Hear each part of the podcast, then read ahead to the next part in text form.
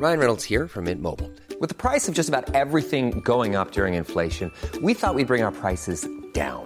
So to help us, we brought in a reverse auctioneer, which is apparently a thing. Mint Mobile unlimited premium wireless. Ready to get 30, 30, bit to get 30, bit to get 20, 20, 20, bit to get 20, 20, bit to get 15, 15, 15, 15 just 15 bucks a month. So, Give it a try at mintmobile.com slash switch. $45 upfront for three months plus taxes and fees. Promo for new customers for limited time. Unlimited more than 40 gigabytes per month. Slows. Full terms at mintmobile.com. Bonjour à tous et bienvenue dans le Rendez-vous Jeu, l'émission bimensuelle où on vous résume toute l'actu du jeu vidéo et de l'industrie du gaming. C'est parti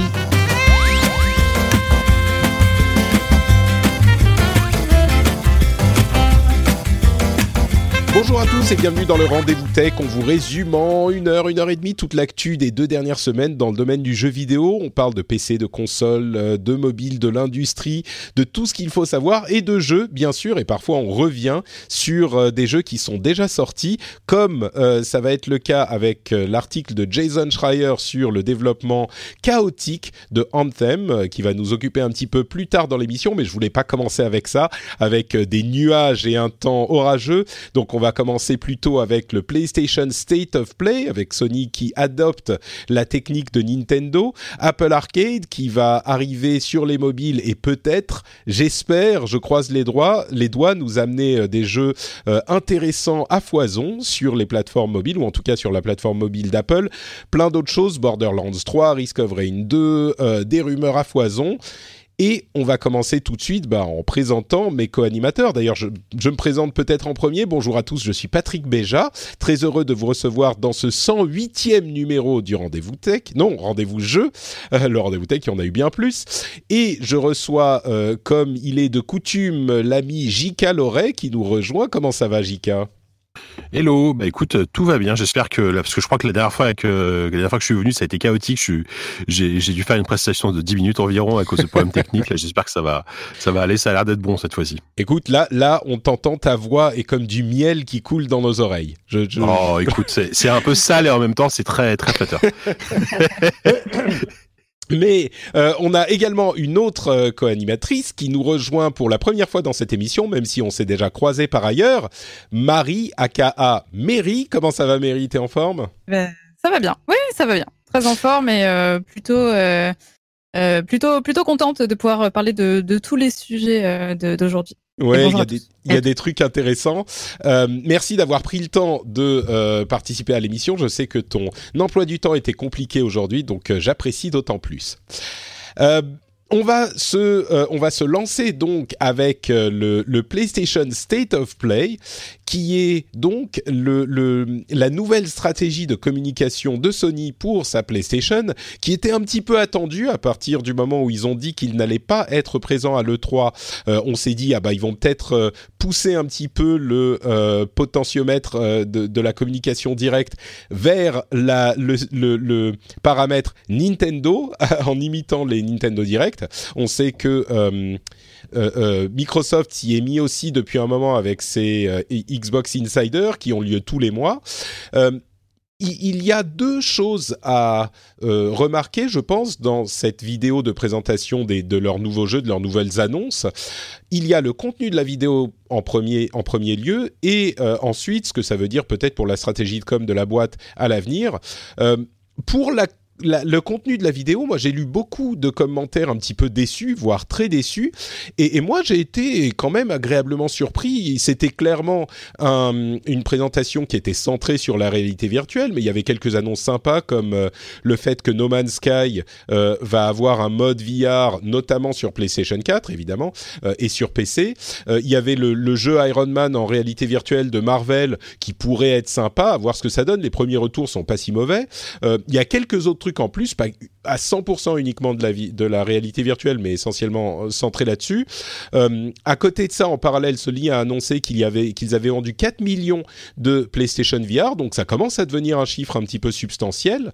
Euh, Oh, c'était clairement un premier, euh, une première, euh, euh, comment dire, une, une tentative, enfin un essai, euh, et je pense qu'ils n'avaient pas de grosse annonce pour le cas où ils se plantaient. Il fallait que les choses, qu'il y ait un tour de, de chauffe mais moi je l'ai pas trouvé si décevante que ça, peut-être parce que j'en attendais pas énormément non plus. Euh, de votre côté, J.K. Marie, est-ce que euh, c'était la déception ce, ce, State of Play ou, ou, ou autre chose? Je sais pas, J.K. en premier peut-être? Euh, ouais, écoute, bah moi, euh, moi je suis un peu comme toi. Je, je savais que ça allait pas être euh, la folie. Euh, je savais qu'il y aurait pas de, ils, ils allaient pas présenter du, je sais pas, du gameplay de The Last of Us ou un nouveau jeu de, de Santa Monica. Enfin, on, on sait que ce genre d'annonce, enfin, c'est une année particulière pour PlayStation. C'est une année de transition. il y aura pas de gros jeux. Et puis bon, voilà, le, les, moi je m'attache toujours à la réalité virtuelle, donc du coup les, les, les annonces en rapport avec la VR m'ont plutôt satisfaite. Euh, et c'est l'occasion aussi de, bah, de, de, découvrir des, des, trucs un peu plus euh, euh, confidentiels, mais euh, qui m'excitent beaucoup. Enfin, on en parlera après, mais le, le notamment le, le, le, nouveau jeu de euh, le nouveau jeu des, de No Code, voilà, Observatory, c'est ça? Oui. Ouais. Observation. Ouais, voilà, observation, pardon, observation, qui est qui est ce qu'on fait l'excellent Stories, Stories Untold je, je, suis, je suis content. En fait, c'est, c'est un, peu comme euh, à une époque euh, sur quand, quand ils faisaient des conférences 3 sur scène, il y avait toujours un, un segment consacré au, soit aux jeux indés, soit des trucs un peu plus de niche ou un peu plus confidentiels, mais qui sont qui souvent se révèlent être des, des, des excellents titres. Euh, bah là, c'était un peu ça. Euh, donc euh, donc voilà, satisfait euh, sans, sans complètement sauter au plafond, mais j'en attendais pas beaucoup plus quoi. Ouais. Marie, est-ce que tu nous rejoins ou est-ce que tu es, euh, tu fais partie du groupe des, des gamers énervés qui auraient voulu plus? Non, je vous rejoins complètement. En fait, je trouve que euh, ce, state of play est, cohérent en fait avec euh, justement le fait que, que PlayStation euh, annonce qu'il sera pas à le 3 parce que parce qu'ils ont ils ont rien ils ont rien à annoncer grosso modo et au final c'est un c'est une petite vidéo qui se concentre surtout sur du suivi et euh, justement qui fait la part belle à la VR. Euh, D'une part, je suis très contente que, que PlayStation continue euh, justement de, de, de, croire en la VR et de pousser ça. Et ouais. d'un autre côté, eh ben, on a tout simplement du suivi sur des jeux qui ont été annoncés, qui sont en cours de développement et qui sortiront prochainement. Donc, non, je, au contraire, je le, je, je le trouve chouette, je le trouve cohérent. Ouais, moi je trouve que c'est aussi la bonne formule par rapport aux autres euh, qu'on a vus. Il se rapproche beaucoup plus de Nintendo que de euh, que de, Microsoft. Euh, dans dans l'émission anglophone que je fais sur le jeu vidéo, je recevais euh, Holly Welch, le, le, le rédac chef de Eurogamer, la semaine dernière et il avait fait une remarque hyper euh, juste, je crois, c'est que euh, chez Microsoft, ils font un euh, Xbox Insider tous les mois, qui pleuve, qui neige, qui vente, euh, et souvent ça, en plus du fait qu'il y a des animateurs qui sont devant la caméra, qui font genre un petit peu américain, genre yeah, c'est super cool Xbox machin. Le problème, c'est qu'ils n'ont pas toujours des choses à dire. Alors là, clairement, c'était pas non plus le foisonnement d'annonces, mais le fait de ne pas en avoir un, calendrier régulier, c'est peut-être une meilleure formule, je crois, pour ce type de, de, communication. Et puis, ils ont euh, des trailers, des images de jeu avec une narration en fond, ce qui là encore euh, me va plus, moi, si on veut pas faire du... Euh, si on veut faire simplement du... Du de la relation avec la communauté, quoi. Mmh. C'est vrai que le, le, côté talk show à l'américaine, euh, très enthousiaste à la, à la Microsoft, c'est pas forcément je trouve que ça colle pas trop à l'image de Sony, donc c'est vrai qu'ils sont plus proches de Nintendo. Et, euh, et on, enfin, c'est comme si on disait à chaque Nintendo Direct qu'on est déçu parce qu'il n'y a pas eu de gros, il n'y a pas eu de, de Metroid ou de, de nouveaux Zelda annoncés, quoi. Ouais. Là, là, c'est clair qu'il faut se faire à l'idée que Sony va continuer à communiquer comme ça, en tout cas jusqu'à probablement euh, l'arrivée de la PS5. Enfin, dans, dans, le sens où tant qu'ils n'auront pas de très très gros trucs, euh, mm. je, je suis pas sûr qu'il y ait tout de suite à le 3. Bon, en même temps, il, ça devrait être euh, l'histoire d'un an ou deux parce que la PS5 va voilà, forcément arriver. L'année prochaine, donc, ils vont ils vont à le 3 pour annoncer oui. la PS5 à mon sens. Oui, il y a des chances. Ça, on verra. Chances, ouais. voilà. Mm. Donc donc c'est c'est chouette, c'est bien. Euh, et puis oui, effectivement, la, la, question stratégie de communication, bah, c'est comme on le dit souvent dans ce genre de situation, c'est un outil supplémentaire pour eux. Euh, et c'est, disons que je suis satisfait pour un premier coup. J'espère que les suivants, il y aura peut-être un petit peu plus de choses un peu plus croustillantes, quoi. On va dire, on va dire ça comme ça. Il faut pas qu'ils soient tous euh, aussi euh, euh, encore une fois, je ne veux pas utiliser le terme décevant, mais euh, avec euh, aussi peu de, de grosses annonces mmh. éclatantes, quoi. C'est assez sage, quoi. Ouais, c'est ça, voilà, il, est assez sage. Et Nintendo, tu, Mm. tu en parlais, ils ont réussi quand même, euh, sur tout leur Nintendo Direct des derniers mois, à, à chaque fois avoir, au niveau du Nintendo Direct, on parlait du Nint- Nindies Showcase de la, euh, de- d'il y a deux semaines, la dernière fois, euh, même là, il y avait des gros trucs assez sympas. Ils ont réussi à chaque fois à, à faire un, un- un petit coup. Et, et j'espère que, bon, si, même si c'est pas à chaque fois du côté de Sony, on en aura de temps en temps aussi, euh, parce que sinon, c'est vrai que ça, ça devient un peu décevant. Euh, Je et- trouve que. oui, vas-y, Marie. Pardon. Euh, je, en fait, je, je trouve que tu sais, tu parlais au début euh, de la du mécontentement des gens. Je pense que ça vient aussi surtout du fait que euh, depuis des années, Sony, a m- entre guillemets mauvaise place euh, d'être le favori. Euh, C'est-à-dire que les, ils ont fait beaucoup de, de très bonnes conférences euh, E3 notamment, et c'est c'est là-dessus que les gens, enfin c'est à ça que les gens s'attachent beaucoup généralement, avec aussi pas mal d'effets d'annonce. Et euh, c'est vrai que euh, du coup, on, en attend toujours plus. Et euh, je pense qu'en ce sens, c'est vrai que pour, autant, Sony a annoncé pas forcément avoir grand chose sur lesquels communiquer. Et d'un autre côté, les gens avaient quand même voilà cette espèce d'attente de euh, ouais mais Sony propose toujours des trucs cool, donc j'espère qu'il y aura un one more thing. Et c'est peut-être sain en fait de leur part de justement de ne pas céder à, à cet effet waouh. On en parlera tout à l'heure avec avec Anthem, mais voilà, Mhm. je, je trouve que c'est une, une, adopter une position plutôt saine euh, pour le coup. Non, t'as raison, t'as raison. Il y a beaucoup de gens qui peut-être se disent, bah c'est Sony, c'est les leaders sur le, le marché. Même Nintendo que tout le monde adore. Après la Wii U, euh, bah on se disait bon, qu'est-ce qu'ils vont faire? Peut-être tel et tel truc. Et quand ils font des trucs incroyables, et c'est souvent, on est super content. Euh, et puis on a peut-être plus l'habitude des Nintendo Direct. Et quand il y en a un qui est un peu moins bien, bon bah voilà, c'est juste un Nintendo Direct. Là, c'est peut-être aussi le fait que c'est le premier et et, et, avec l'amour que et, les effets d'annonce, à raison qu'ils ont pris l'habitude de faire. euh, forcément, on n'est pas dans la même dynamique, mais ça, ça va venir avec le temps. Je crois que tu as tout à fait raison. Euh, juste puisqu'on parlait de, réalité virtuelle, une mention rapide du fait que Valve a teasé puis euh, eux-mêmes leur euh, prochain casque de réalité virtuelle, le Valve Index qui est leur premier casque fait euh, qu'ils fabriquent eux-mêmes, qui sera pardon, pour lequel on n'aura plus de détails dans les semaines à venir. Il est censé être disponible dès le mois de mai 2019. Ça serait un casque de réalité virtuelle. Pardon, il sera disponible le 15 juin 2019, pas en mai. Euh, en mai, on aura Ouais, plus en- en- mai, d'informations. ce sera la présentation. ouais. C'est ça, le 1er mai. Euh, et le, le Vive, n'oubliez pas qu'il était fabriqué par HTC. Euh, là, il se serait fait aider par Lenovo, je crois. Je sais plus. Il y a un fabricant qui les aide pour fabriquer celui-là, mais ils le sortent sous leur marque. Euh, et c'est un casque avec euh, tracking inside out, donc des caméras sur la euh, le casque, comme ça se fait beaucoup aujourd'hui, qui font qu'on n'a pas besoin d'avoir des, euh, des des totems dans la pièce euh, bien placés pour pouvoir euh, euh, faire le tracking du casque et de la position dans le jeu. Euh, Jika, toi, t'es très très VR, enfin amateur en tout cas. On n'en sait pas ouais. grand chose, donc j'imagine que c'est sait pas difficile de spéculer, euh, mais- Moi, j'attends plus Valve sur les, le contenu que sur le, le, le hardware eux-mêmes parce que malheureusement, enfin malheureusement, euh, ça fait des années que Valve ils ont jamais réussi à convaincre quand, quand ils sortaient du matos, hein, euh, en termes de vente en tout cas, que ce soit rappelez-vous la manette, rappelez-vous les Steam Machines, rappelez-vous le Steam Link, enfin chaque fois ça s'est planté. Euh, par contre, en termes de contenu, je, bon après après ce casque on, on connaît pas grand-chose et, et ça ça m'a quand même surpris parce qu'il y a il y a à peu près un mois, ils ont il y a eu des il y a eu des licenciements chez Valve, dont une bonne partie de gens qui bossaient dans l'équipe réalité virtuelle.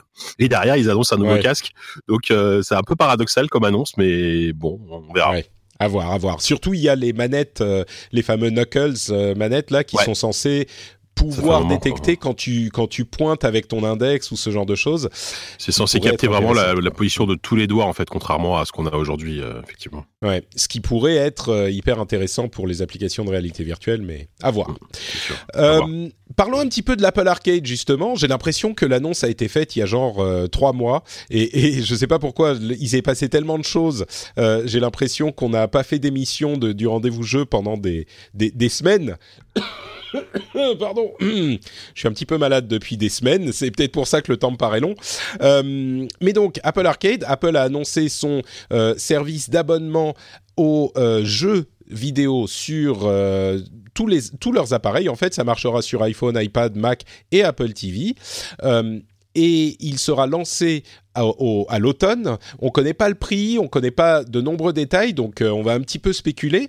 Mais pour moi, c'est quand même quelque chose d'hyper intéressant parce que la manière dont ça fonctionnera, c'est que on aura euh, un abonnement mensuel euh, qui nous donnera accès à un certain nombre de jeux du, de leur catalogue euh, et, et, ça sera uniquement des jeux payants. Certains seront exclusifs au catalogue, certains seront des jeux qui seront disponibles ailleurs dans l'Apple Store, dans l'App Store, pardon. Euh, donc, donc des jeux euh, euh, qui sont développés par des, par des développeurs tiers et ils vont participer au financement de certains de ces jeux. Alors, dans diverses proportions.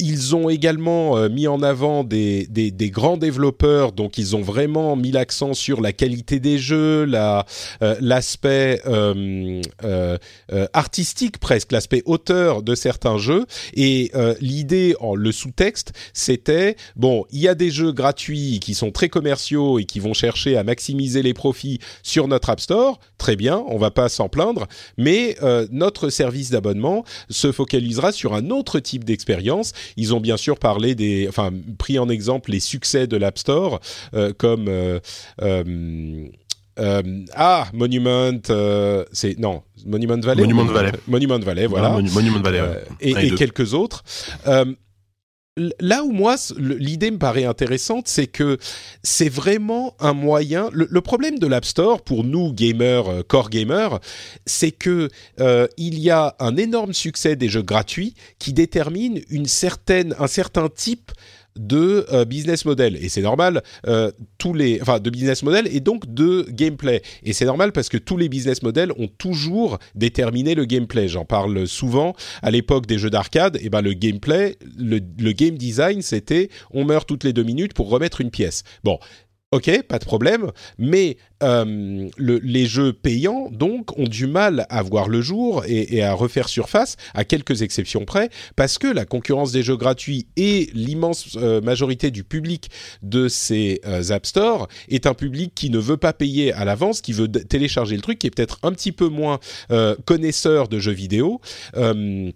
Ou en tout cas qui a pris l'habitude de jouer sans payer à, l'origine. Et donc les jeux ne nous correspondent pas. Là, ça pourrait être un moyen pour des gens comme nous, comme euh, moi, comme Jika, comme euh, Mary, de se dire bon bah si ça coûte 5 euros par mois, euh, il y a quelques jeux qui me plaisent à la base, il y a des développeurs intéressants, bon allez je vais le prendre et, et, on verra ce que ça donne, au moins pour essayer les jeux au lancement. Et donc on va rester abonné un an, deux ans, trois ans, ce que c'est, parce que 5 euros par mois c'est pas une dépense monumentale non plus.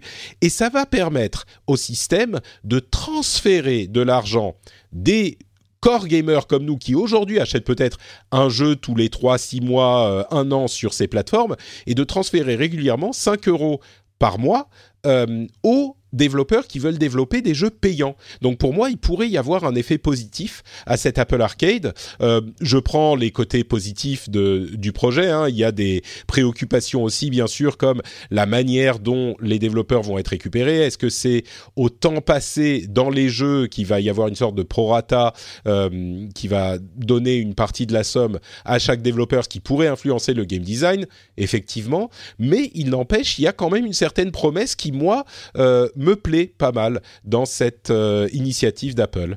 Donc euh, c'est mon avis sur la chose. Je sais pas, Jika, si je suis un éternel optimiste comme toujours ou si ça te plaît aussi? Euh, Ouais, on, va voir. C'est vrai que ça va vraiment dépendre aussi du, modèle de rétribution pour les développeurs. C'est pas, c'est, effectivement, on en a un peu parlé, mais on n'a rien eu de concret pour le moment. Après, ce qui me fait, alors c'est, je, je sais pas si le parallèle est, est, pertinent, mais je vais quand même le faire.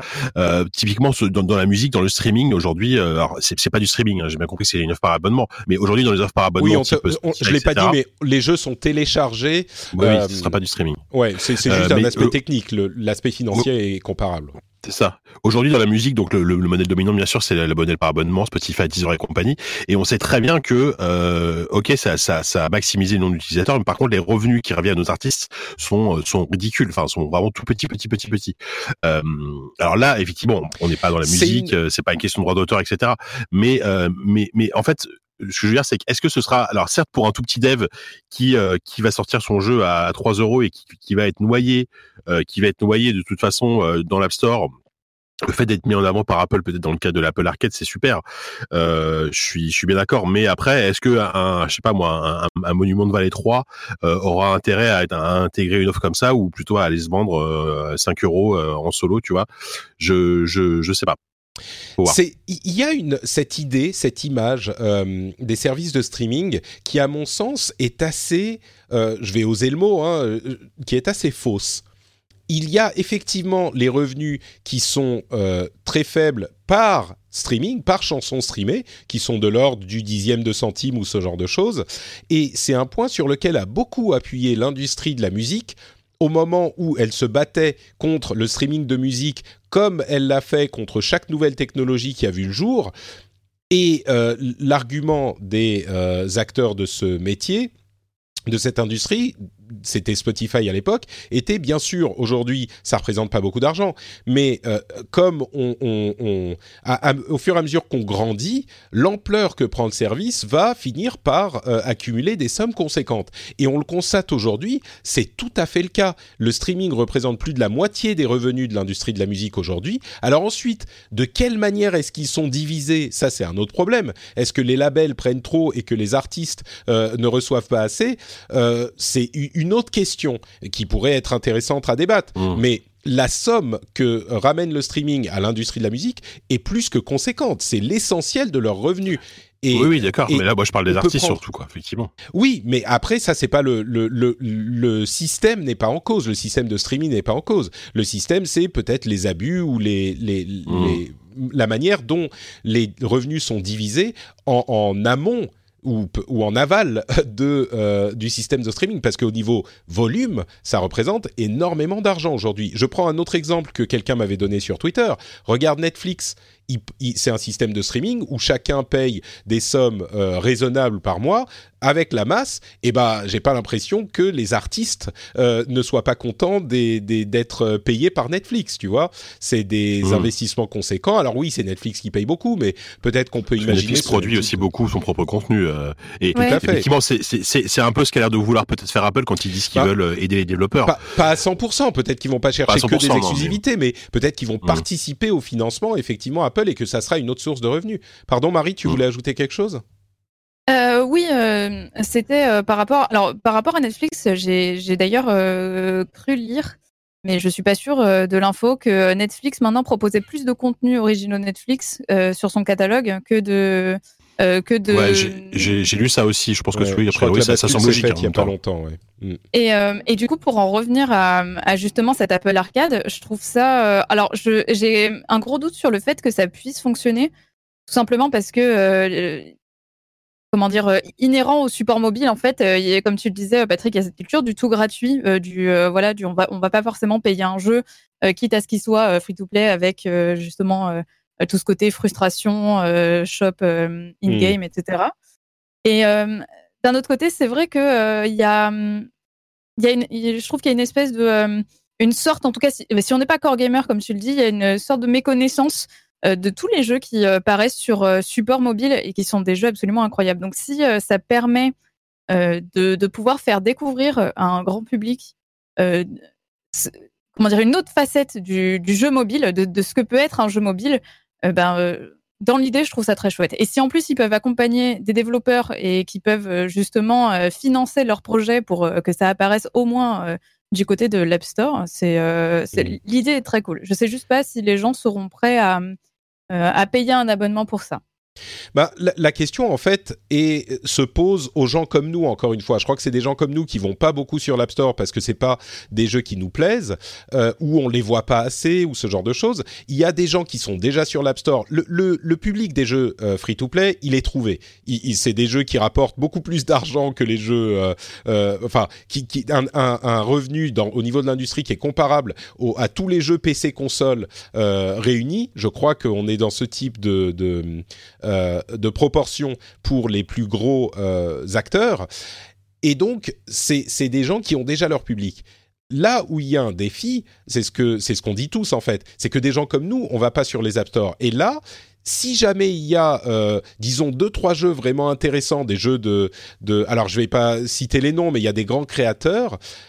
Je crois que au lancement, une bonne partie d'entre nous, ne serait-ce qu'en France, on sera quelques centaines de milliers à s'abonner, ne serait-ce qu'au lancement pour voir ce que c'est et peut-être à garder l'abonnement pendant un moment. S'il y a, euh, on, voit les jeux, un jeu de clé qui s'appelle Hot Lava, il y a euh, The Passless de Annapurna Interactive, bon, peut-être pas forcément Sonic Racing, mais peut-être.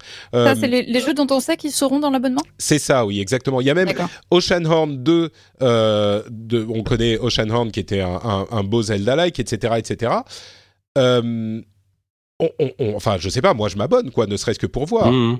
Bah c'est vrai que quand, quand, tu vois les noms, alors effectivement c'est des trucs très indés, très euh, très entre guillemets pour les connaisseurs, je mets des gros guillemets attention, mais mm. euh, je veux dire c'est effectivement on est loin de d'un d'un d'un d'un énième d'un énième euh, match 3 ou un ou un, jeu de, un, jeu de, stratégie quoi. Mais euh, mais justement, il y a Disney, il y a Devolver, il y a Platinum. Mary a raison, Mary a raison, c'est clair que ça c'est c'est c'est très cool.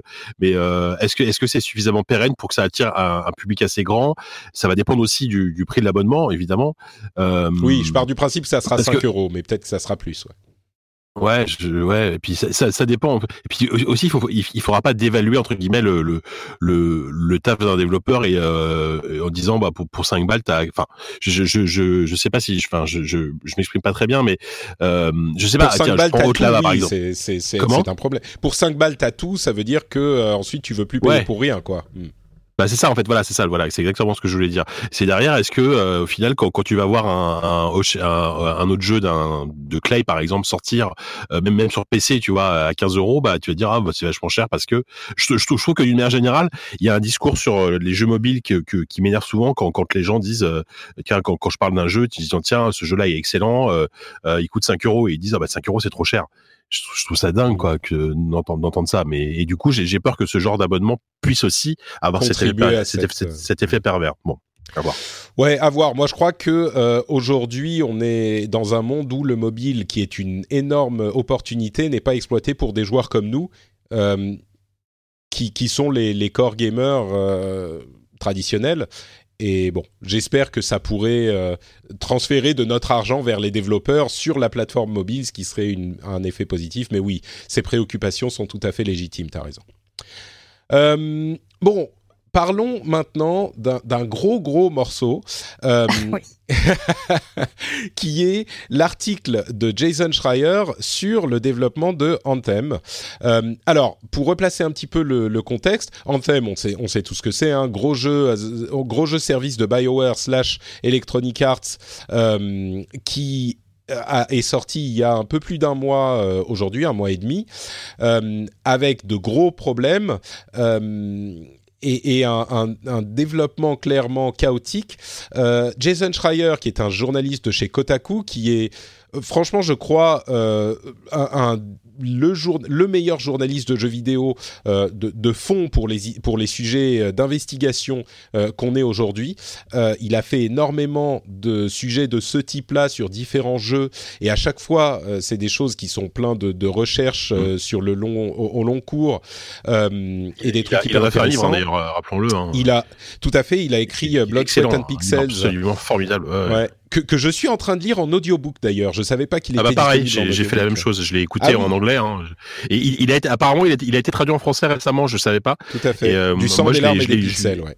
Ouais, je l'ai écouté en audiobook en, en anglais. C'est très abordable. Hein, même, pas, pas besoin d'un très bon niveau d'anglais. Il faut juste connaître un peu l'industrie du jeu vidéo pour mm. certains termes, mais c'est passionnant. Quoi. Ouais, ouais, vraiment un, une enquête formidable. Je suis à la moitié, enfin une série d'enquêtes formidables. C'est, enfin, quand c'est marrant parce que quand on dit que le journalisme est mort ou que le journaliste de jeux vidéo n'est pas bon, bon, d'une part, c'est complètement faux euh, et on en a des preuves absolument partout. Et Jason Schreier représente, même s'il n'en est pas le seul euh, exemple, mais représente vraiment le, le, le, le l'essence de ce que de l'idéal du, du, journaliste d'investigation appliqué aux jeux vidéo, c'est un travail admirable. Euh, D'ailleurs, si vous êtes curieux de savoir euh, comment se passent ces, choses-là, euh, j'ai eu le plaisir de le recevoir dans Pixels, dont je parlais tout à l'heure, l'émission en anglais, il y a quelques semaines, et on a un petit peu parlé de son travail euh, en début d'émission et de la manière dont il le faisait, de la manière dont il le menait. Donc, bref, tout ça pour dire qu'il a sorti un long, long, long article sur le développement de Anthem, qui retourne aux racines du jeu de 2012, voire même un petit peu avant, avec euh, les stratégies de BioWare euh, dans différents domaines. Et, c'est vraiment un article euh, qui ne peint pas un, beau tableau de la boîte et du développement du jeu pour différentes raisons. Alors comme toujours, lui, il est très factuel, il est très équilibré. On, sent vraiment qu'il va aller chercher les faits et les présenter. De manière quand même assez neutre, euh, même si lui se bat pour la syndicalisation dans le jeu vidéo, ce qui est un sujet euh, compliqué aux États-Unis. En France, ça l'est moins, même si on, a, on sait qu'il y a eu des, problèmes euh, de cette nature aussi euh, dans des boîtes françaises. Mais et, il se bat en fait pour le, bien-être des développeurs de jeux vidéo qui sont dans une industrie qui est très compliquée pour eux aujourd'hui pour tout un tas de raisons. Ces articles présentent toujours les choses de manière hyper équilibrée et de manière très factuelle. Souvent, les gens qui parlent des articles ont tendance à retenir seul un côté euh, de la narration, mais, Schreier lui-même écrit de manière très très euh, honnête. C'est de l'honnêteté intellectuelle. Et là, dans cet article sur Anthem, j'ai l'impression qu'il n'a pas trouvé énormément de choses positives à dire. Euh, il y a une chose qui est notable peut-être avant de rentrer dans le cœur des questions qu'il aborde, c'est que EA n'est pas énormément en cause, contrairement à ce qu'on aimerait penser ou, dire euh, dans certains coins de, des communautés de gamers. Euh, EA n'est pas vraiment responsable, je résume, hein, l'article est hyper long, mais EA n'est pas vraiment responsable des déboires euh, de Anthem et de BioWare. À 90%, on va dire, ils, se sont mis dedans eux-mêmes euh, pour tout un tas de raisons, et même EA selon une certaine vision des choses, euh, Patrick Sutherland, le grand méchant euh, de, James Bond de EA, est peut-être responsable d'une fin moins négative que possible au développement du jeu avant sa sortie. Bref, qu'est-ce qui a posé problème dans ce développement? Je retiens deux éléments, vous pourrez me dire s'il y a d'autres choses que vous retenez aussi, mais pour résumer, très très résumé, il y a deux éléments qui sont importants. D'une part, les problèmes posés par euh, euh, ah le nom m'échappe tout à coup, euh, le nom du moteur. Le Frostbite. Le Frostbite, merci. Le Frostbite développé par Dice que EA utilise dans tous euh, ses jeux aujourd'hui. Euh, et donc le moteur Frostbite qui sert au développement du jeu a été développé par Dice pour des FPS, pour les euh, Battlefield. Et il n'a jamais été conçu pour des jeux comme Anthem et avant ça pour Dragon Age Inquisition. Et, et c'était, ceci dit, BioWare qui a a priori pris la décision de l'utiliser pour euh, Inquisition. Donc c'est de eux. Elle n'a pas été 100% forcée par EA, mais il Bah, n'empêche que après, le c'est c'est le moteur... de tous les jeux, de tous les gros jeux d'IA aujourd'hui. À part, à part à euh. Respawn, qui a, euh, qui, a, qui a son propre moteur chez Titanfall et, et Apex, mais sinon, c'est vraiment le moteur maison de, c'est devenu le moteur vrai. pour tout. Même, même, FIFA tourne avec le Frostbite aujourd'hui. Tout à fait. Et, et bien sûr, l'avantage financier pour EA est important puisqu'ils n'ont pas à payer les, on va dire, 5% qu'ils devraient payer à un moteur euh, de, de, de tierce partie euh, comme euh, Ou Dieu sait quoi. Mais il n'empêche, euh, selon euh, Jason Schreier et selon ses sources, c'est plutôt BioWare qui a pris cette... Alors peut-être qu'il y a une pe- petite pression, mais quoi qu'il en soit, peu importe, le moteur n'était pas prévu pour des jeux comme Dragon Age, pour des jeux comme Anthem, et donc c'était un parcours du combattant pendant des années pour essayer de développer quoi que ce soit avec ce moteur. C'était vraiment problématique. Mais au-delà de ça, euh, la société a souffert d'un euh, d'un problème de management absolument euh, handicapant où les, les développeurs et le, le- les directeurs de la société, du projet Anthem. D'une part, ils ont changé euh, de, développeurs régulièrement, de directeurs régulièrement, et surtout, euh, il semblait que personne n'était capable de prendre une décision sur la direction que devait prendre le jeu, sur ce qu'était le jeu même, sur l'essence du jeu, sur euh, le but, sur le, le, le, fantasy, le, le point final où devait arriver le jeu.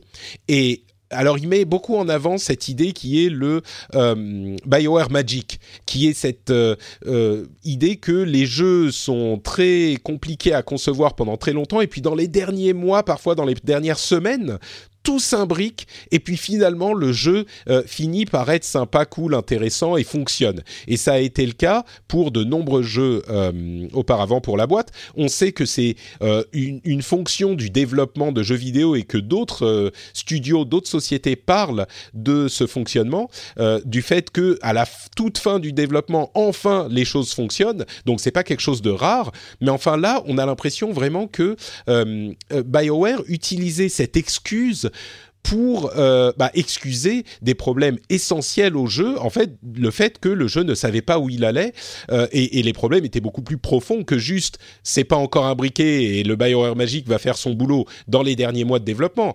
Le, problème était que en fait le, jeu n'existait pas en tant que vision cohérente pendant des années et des années. Il a été, euh, ils ont commencé la pré-production en 2012 et euh, il a, la pré-production a en fait continué jusqu'à 2017 euh, et, la vraie direction du jeu a été imprimée grâce à une intervention de Patrick Sutherland d'IA en fait euh, pour lequel ils ont réalisé une démo. Et c'était courant 2017, donc il y a vraiment pas longtemps, et c'est à ce moment qu'ils ont finalement pris la décision, par exemple, de euh, d'intégrer le vol dans le jeu comme une partie intégrante du jeu. Ça ne s'est fait que pour une démo pour Sutherland qui était, je sais plus, en, en février ou en mars 2017, et c'est sur cette base qu'ils ont créé la démo pour le 3, pour la présentation du jeu, le 3 2017 en juin. Et cette démo, en fait, était beaucoup plus euh, artificielle que toutes les démos qu'on voit à, ce type d'événement. Il y a souvent une part de euh, on essaye de deviner, on essaye de faire en sorte que ça soit le jeu tel qu'il sera au final. Et au final, il y a souvent des choses qui changent. Donc les démos sont pas très fidèles. Mais là, ça dépasse de très loin euh, ce qu'on a l'habitude de voir dans ce type de démo et ce genre de parce que le jeu n'existait absolument pas. Euh, tout ce qui est dans la démo était euh, vraiment du vent scripté. Il y avait un environnement qui changeait tout le temps, mais c'était à peu près tout. Euh, et donc le, jeu, on était dans une histoire de pré-production où l'un des autres exemples qu'il donne, c'est on rentrait dans, dans une réunion, il y a 19 personnes qui ont témoigné, des gens qui étaient chez BioWare à ce moment, des gens qui y sont encore. Alors évidemment, les gens qui témoignent, c'est des gens qui ont des choses à dire, donc il faut les prendre un petit peu avec des pincettes, mais il n'empêche quand sur 19 sources, on a à peu près le même tableau qui est en train d'être peint, on peut faire confiance à l'intention générale. Et il y a plein de gens qui disaient, euh, on, rentrait dans une réunion, on débattait d'une question de design, on en ressortait, on savait toujours pas ce, que, ce qui avait été fait. Est-ce qu'il fallait faire? On disait ouais, A c'est mieux, B c'est mieux. On sortait de la réunion et les gens qui participaient à la réunion savaient pas dans quelle direction ils voulaient aller, où ils devaient aller, où il fallait aller. Euh, et donc au final, le jeu n'est vraiment rentré en production que plus ou moins à partir de la première moitié 2017. Et, et c'est amusant parce que ça confirme une impression que j'avais eue, dont j'avais parlé dans l'émission, qui était on a l'impression que ce jeu a compris ce qu'il était il y a un an et demi ou deux ans et que le développement aurait besoin de un an et demi, deux ans de plus parce que il n'y avait pas, euh, enfin tout ce qui est équilibrage de endgame, tout ce qui est euh, manière dont le, loot, drop, euh, manière, enfin tout ça n'est simplement pas pensé. Ils n'étaient pas arrivés jusque là et c'est ce que semble confirmer cet article qui est assez assez inquiétant pour BioWare et pour EA. J'ai fait un résumé de l'article et de mon impression. Euh, je sais pas, Mary, euh, est-ce que tu as des, des, choses à ajouter sur, euh, ouais. sur ce résumé ouais? Alors, bah, je, je, te rejoins sur le fait que c'est vrai qu'il y a, il y a le, le, manque de communication évident qui avait été bien mis en avant. Je trouve que un des euh, comment dire, un des plus beaux, un des plus beaux exemples que le journaliste avait donné, c'est quand il quand il raconte que le, le nom, que en fait le jeu devait pas du tout s'appeler Anthem à la base, il devait s'appeler Beyond, et que à quelques jours de le 3, euh, certaines personnes de l'équipe ont été prévenues que finalement, en fait, ce serait trop compliqué à trademarker, en fait, à copyrighter mmh. comme nom, et que du coup, il fallait, il fallait le changer et qu'ils avaient pris le, ils avaient décidé de prendre le nom qui était en backup.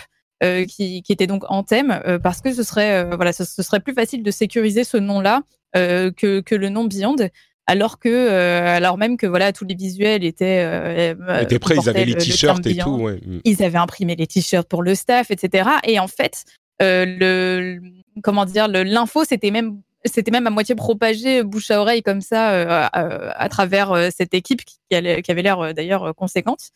Et, et au final même enfin les, les, gens de l'équipe même ne, avaient du mal à comprendre pourquoi finalement pourquoi en thème donc c'est vrai que ça, pour le coup, je trouvais que c'était euh, c'était à peu près le meilleur exemple du, du problème de communication qu'il y avait. Euh, avait sur le jeu. C'est-à-dire que le, le, nom de Anthem n'avait pas de sens. Euh, Peut-être qu'il y avait ce concept dans le jeu et encore là, on, on comprend pas très très bien de quoi il s'agit. Mais visiblement, même dans l'équipe, ils n'étaient pas sûrs de savoir ce que c'était que Anthem, qui était le, le nouveau nom de leur jeu, quoi. Ce qui est terrible. Ouais. C'est ça. Et euh, c'est vrai que pour le coup, c'est, euh, euh, comme tu le disais, au fil des présentations, on sentait bien que quelque chose clochait, que, que, que quelque chose n'allait pas. C'est-à-dire que on disait, enfin les, gens le qualifiaient, ah, bah, c'est un Destiny-like, mais en même temps pas vraiment, mais en même temps on voit pas trop vers voilà vers là où ils veulent nous emmener. Et en plus de ça, le journaliste relevait autre chose qui était assez intéressant, c'était justement le fait euh, qu'ils ont essayé de faire un Destiny-like avec euh, euh, l'exemple de Destiny qui était complètement tabou. Hmm. Et, euh, et racontait du coup que des gens, enfin que, que, quand des développeurs posaient des questions à propos de Destiny ou essayaient de, de rapprocher le, le, jeu de Destiny qui semblait pour eux être le, le, meilleur, bah, le, meilleur exemple de ce vers quoi le jeu devait tendre, eh bien il y avait euh, voilà il y avait un tabou complet dessus. Euh, les, les, gens se faisaient jeter. C'était euh, c'était non non nous on fait pas Destiny. C'est pas ouais ils, avaient pas le droit d'en parler. Ce qui est ce qui est quand même horrifiant. on sait que BioWare est divisé en deux studios essentiellement. C'est Edmonton au nord du Canada où il fait super froid et Austin aux États-Unis, au Texas. Et, et c'est marrant parce qu'il y avait des choses comme il y, a une sorte de de fierté de Edmonton qui est le BioWare historique et les gens de Austin sont ceux qui ont développé The Old Republic, le jeu en ligne. Et ils allez voir euh, qu'il y a beaucoup de, missions narratives et, c'était un petit peu le MMO RPG narratif.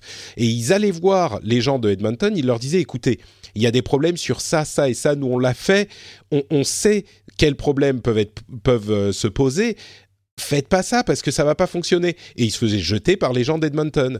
Euh, un exemple, c'est un truc qui nous a tous frappé quand on a commencé à jouer à, Anthem. La, narration est faite au cours des missions.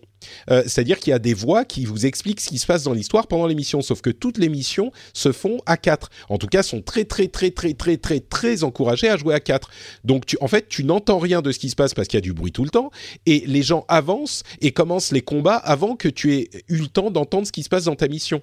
Et ça, c'était un truc dont ils ont parlé tout de suite et que euh, les gens de BioWare n'ont pas voulu entendre, enfin les gens de Edmonton parce que il voulait, euh, ah, il faut dire qu'à la base, il voulait faire un jeu très différent, qui était un jeu d'exploration, de survie, euh, qui n'avait rien à voir avec un loot shooter. Mais donc, ils, étaient sur cette idée, euh, peut-être par excès de fierté, on veut pas faire un Bioware. Alors leur référence c'était Diablo. Ceci dit, si leur référence c'était Diablo, Diablo 3, ils auraient pu quand même étudier un petit peu plus la manière dont le loot est, est, mis en avant et dont le endgame est construit, parce que ça aussi c'est un, un gros souci. Mais mais il y a vraiment cette, euh, cette fierté qui est très très mal placée parce que quand tu fais un jeu qui est dans un genre existant, tu, tu, il faut apprendre des erreurs des autres. la raison pour laquelle les jeux sont bons, aussi bons aujourd'hui, c'est qu'ils ont fait des erreurs avant et qu'ils ont su les corriger. Ça n'a pas de sens de vouloir réinventer la roue. Peut-être que tu vas innover sur cette roue existante, mais tu vas pas recommencer depuis le début parce que le risque, c'est que tu fasses une roue carrée. Et, clairement, c'est un problème qu'ils ont eu là euh, euh, euh de manière flagrante, quoi. Bien sûr, et euh, au-delà de ça, euh, on, en, finit par avoir un jeu qui bah, déjà sort en étant euh, complètement buggé, en étant bah, tout simplement pas terminé. Voilà, ça crache. Il y a des. tu parlais tout à l'heure des, des, dialogues. Il y avait justement Jason Schreier qui rapportait le fait qu'il y a certains doublages qui ont été faits et qui n'ont pour des missions qui ont finalement été modifiées et puis les, les, gens n'ont pas voulu redoubler parce que finalement le jeu commençait à a coûté pas mal cher et que voilà, ils, ils voulaient pas redébloquer de budget pour pouvoir redoubler certaines, oui, ça coûte hyper cher, certains dialogues. Et au final, bah, en résulte une équipe qui est en burn-out total et un jeu qui est pas terminé. Et par contre, la, question que je me pose, c'est que je ne sais pas ce qu'en tant que joueur, on est. c'est un truc qui est très symptomatique de, de, cette industrie. Parce que quand on est en, en coproduction, quand on fait une production à autant de mains que ça, euh, c'est vrai qu'il faut, euh, bah, il faut, voilà, ça demande du temps, ça demande un très bon management, etc. Et euh, je pense que autant du côté des, des, équipes de, développement, de l'équipe de, enfin, des publishers, des éditeurs et des joueurs, on a une responsabilité dans justement le, le, les conditions de travail des, des gens qui vont de ces équipes-là. Qu'est-ce qu'on peut faire? Euh, du coup, je ne sais pas si vous avez la réponse ou pas, ou si quelqu'un peut avoir une, réponse là-dessus. Qu'est-ce qu'on peut faire en tant que bah. joueur si on est au courant de, tout ça euh, C'est compliqué euh, parce que pas boycotter le jeu, mais quand même faire savoir que c'est pas quelque chose qui nous va. Voilà, qu'on n'est pas, on veut pas que, que acheter des jeux de gens qui justement ont sué sang et eau pour pour pouvoir le faire. Tu vois c'est compliqué effectivement parce que le fait de ne pas acheter les jeux, d'une part, euh, c'est, c'est, faut être honnête, on a envie de jouer à ces jeux. Et puis, BioWare, euh, Anthem, c'est un jeu qui est mauvais, donc c'est peut-être facile de dire ah bah faut pas l'acheter. Euh, voilà, tout, certains pourront dire euh, ok c'est vrai, moi je vais pas l'acheter, tant pis pour eux. Mais il y a énormément de jeux qui sont très bons, qui sont faits aussi dans ces conditions. Et là, convaincre de, de, nombreux joueurs de ne pas l'acheter, c'est un petit peu plus compliqué on n'est pas dans une euh, dans une euh, euh, situation où on parle de je sais pas de de de travail d'enfant ou de pollution de, comment dire de tankers qui se retrouvent sur le, les plages qui déversent du pétrole sur les plages ou ce genre de choses. Moi je crois que ce qu'on peut faire là j'ai pas vraiment de réponse claire mais je crois que ce qu'on peut faire c'est surtout pour les États-Unis faire en sorte de faire comprendre que la syndicalisation serait une, bonne chose. J'en parlais à l'époque de, des problèmes de Activision et Blizzard, il y a quelques semaines à peine. Euh, en France, je crois qu'on est plus réceptif à ce type d'idée, évidemment. Euh, mais la France est une situation tellement différente que c'est compliqué de les comparer. En France, on a euh, du, si, quelqu'un veut, arrêter son boulot, ben on a des, on, garde l'éducation gratuite, la santé, euh, enfin la sécurité sociale.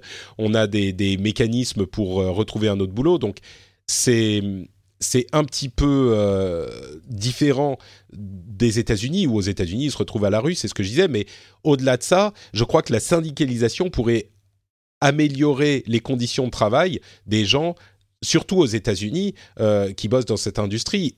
Et c'est un sujet qui est un petit peu tabou.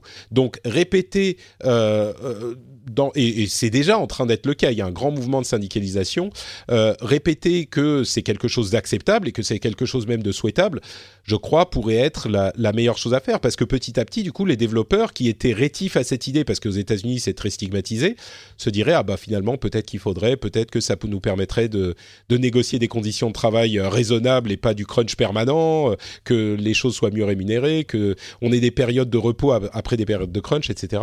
Je sais pas si c'est la réponse, mais c'est c'est celle que qui me paraît moi la plus réaliste. Parce que les idées des boycotts j'y crois pas vraiment. C'est c'est c'est pas crédible parce que les gens vont pas faire des boycotts la plupart des gens.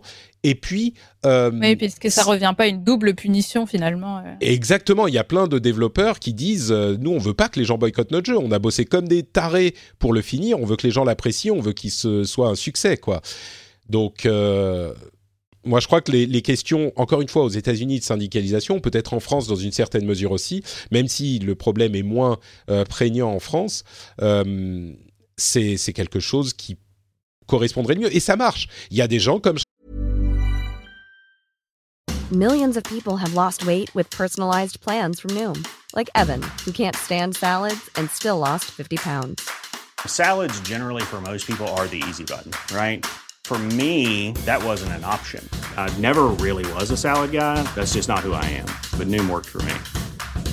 Get your personalized plan today at Noom.com. Real Noom user compensated to provide their story. In four weeks, the typical Noom user can expect to lose one to two pounds per week. Individual results may vary. Hi, this is Bachelor Clues from Game of Roses, of course and I want to talk about Club Med. Everybody knows Club Med has been the pioneer of the all inclusive resort since 1950, with almost 70 resorts worldwide, ranging from beachside destinations in the Caribbean and Mexico to exotic locations like the Maldives and Morocco, or even the mountain destinations like Japan and the European Alps. Dine on delicious gourmet cuisine, enjoy more than 20 activities, and make memories with your family. For more information, visit clubmed.us or call 1 800 Club Med or your travel advisor. Ailleurs, il y a d'autres journalistes, il y a des développeurs qui qui ramènent cette idée sur le devant de la scène. Ça se fait pas en euh, euh, deux semaines, évidemment, ça va prendre des années, mais petit à petit, je crois que cette industrie va réussir à euh, rentrer dans une logique un petit peu plus cohérente de la manière dont elle se gère elle-même. Et, et ça veut pas dire qu'il y aura plus de crunch, ça veut pas dire qu'il y aura plus de d'heures de, d'heures supplémentaires, ça veut pas dire qu'il y aura plus de, ah. de licenciements. Ça veut juste dire que au moins il y aura des organismes qui représenteront les, les salariés qui pourront participer aux conversations. Et ça, c'est important, quoi. De toute manière, je pense que c'est euh, c'est euh, peut-être fondamental euh, de pouvoir euh, à un moment changer cette, cette mécanique, parce que bah mm. voilà, on parle des États-Unis, on sait que ça arrive aussi en France. je, alors, je veux pas dire de bêtises, mais je crois que Konami avait été aussi épinglé pour des histoires justement de, de, de crunch, etc. Ah oui, non, mais alors Konami, c'était carrément de, de, la cruauté, c'était de la torture qu'ils faisaient. Il y avait des trucs absolument invraisemblables. Et c'est au Japon, c'est encore d'autres problèmes. Mais ouais.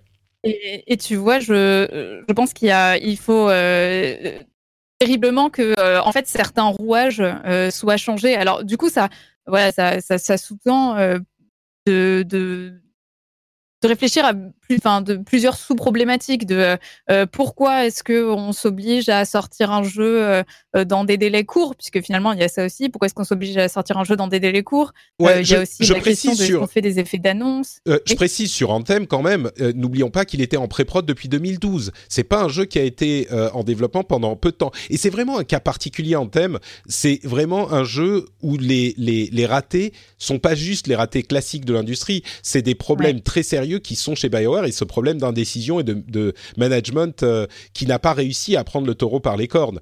Euh, mais en, en, plus de tout le reste. Donc sur Anthem spécifiquement, les temps de développement n'étaient pas courts. Mais d'une oui. manière générale dans l'industrie, c'est effectivement ce que tu dis, ça peut être le cas. Ouais.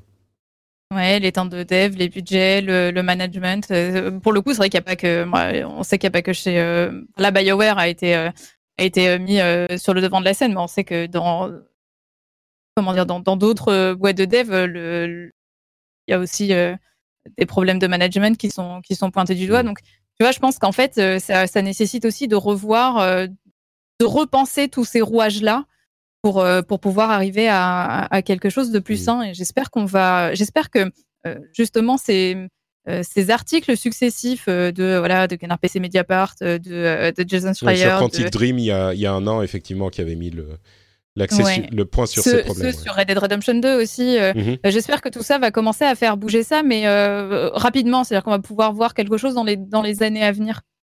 Moi, moi, je crois vraiment que la question de, la syndicalisation du jeu vidéo est, le moyen euh, de faire. C'est ramener un équilibre dans ses forces. C'est tout bête parce que on aura beau dire ah il faut pas que les grandes boîtes euh, fassent des choses méchantes.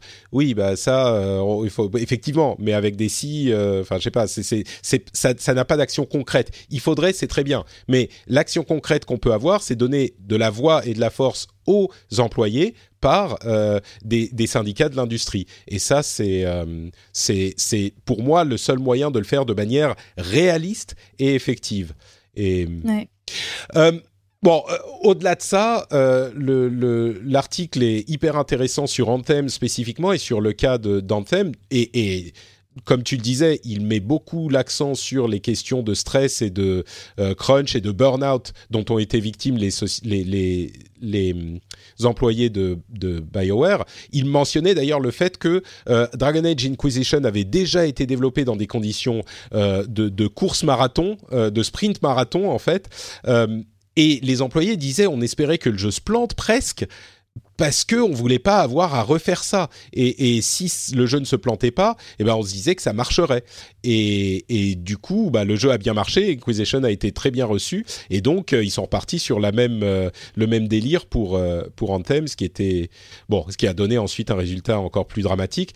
On a eu des réponses à l'article de la part de Bioware qui était, hyper maladroit comme euh, réponse parce que d'une part ils ont répondu euh, suite à un, très court résumé qu'avait envoyé Schreier pour les informer quelques jours avant et ils n'ont pas lu l'article et ils, ont répondu au résumé en, ratant complètement le fond euh, de ce dont parlait l'article parce qu'ils l'avaient pas lu.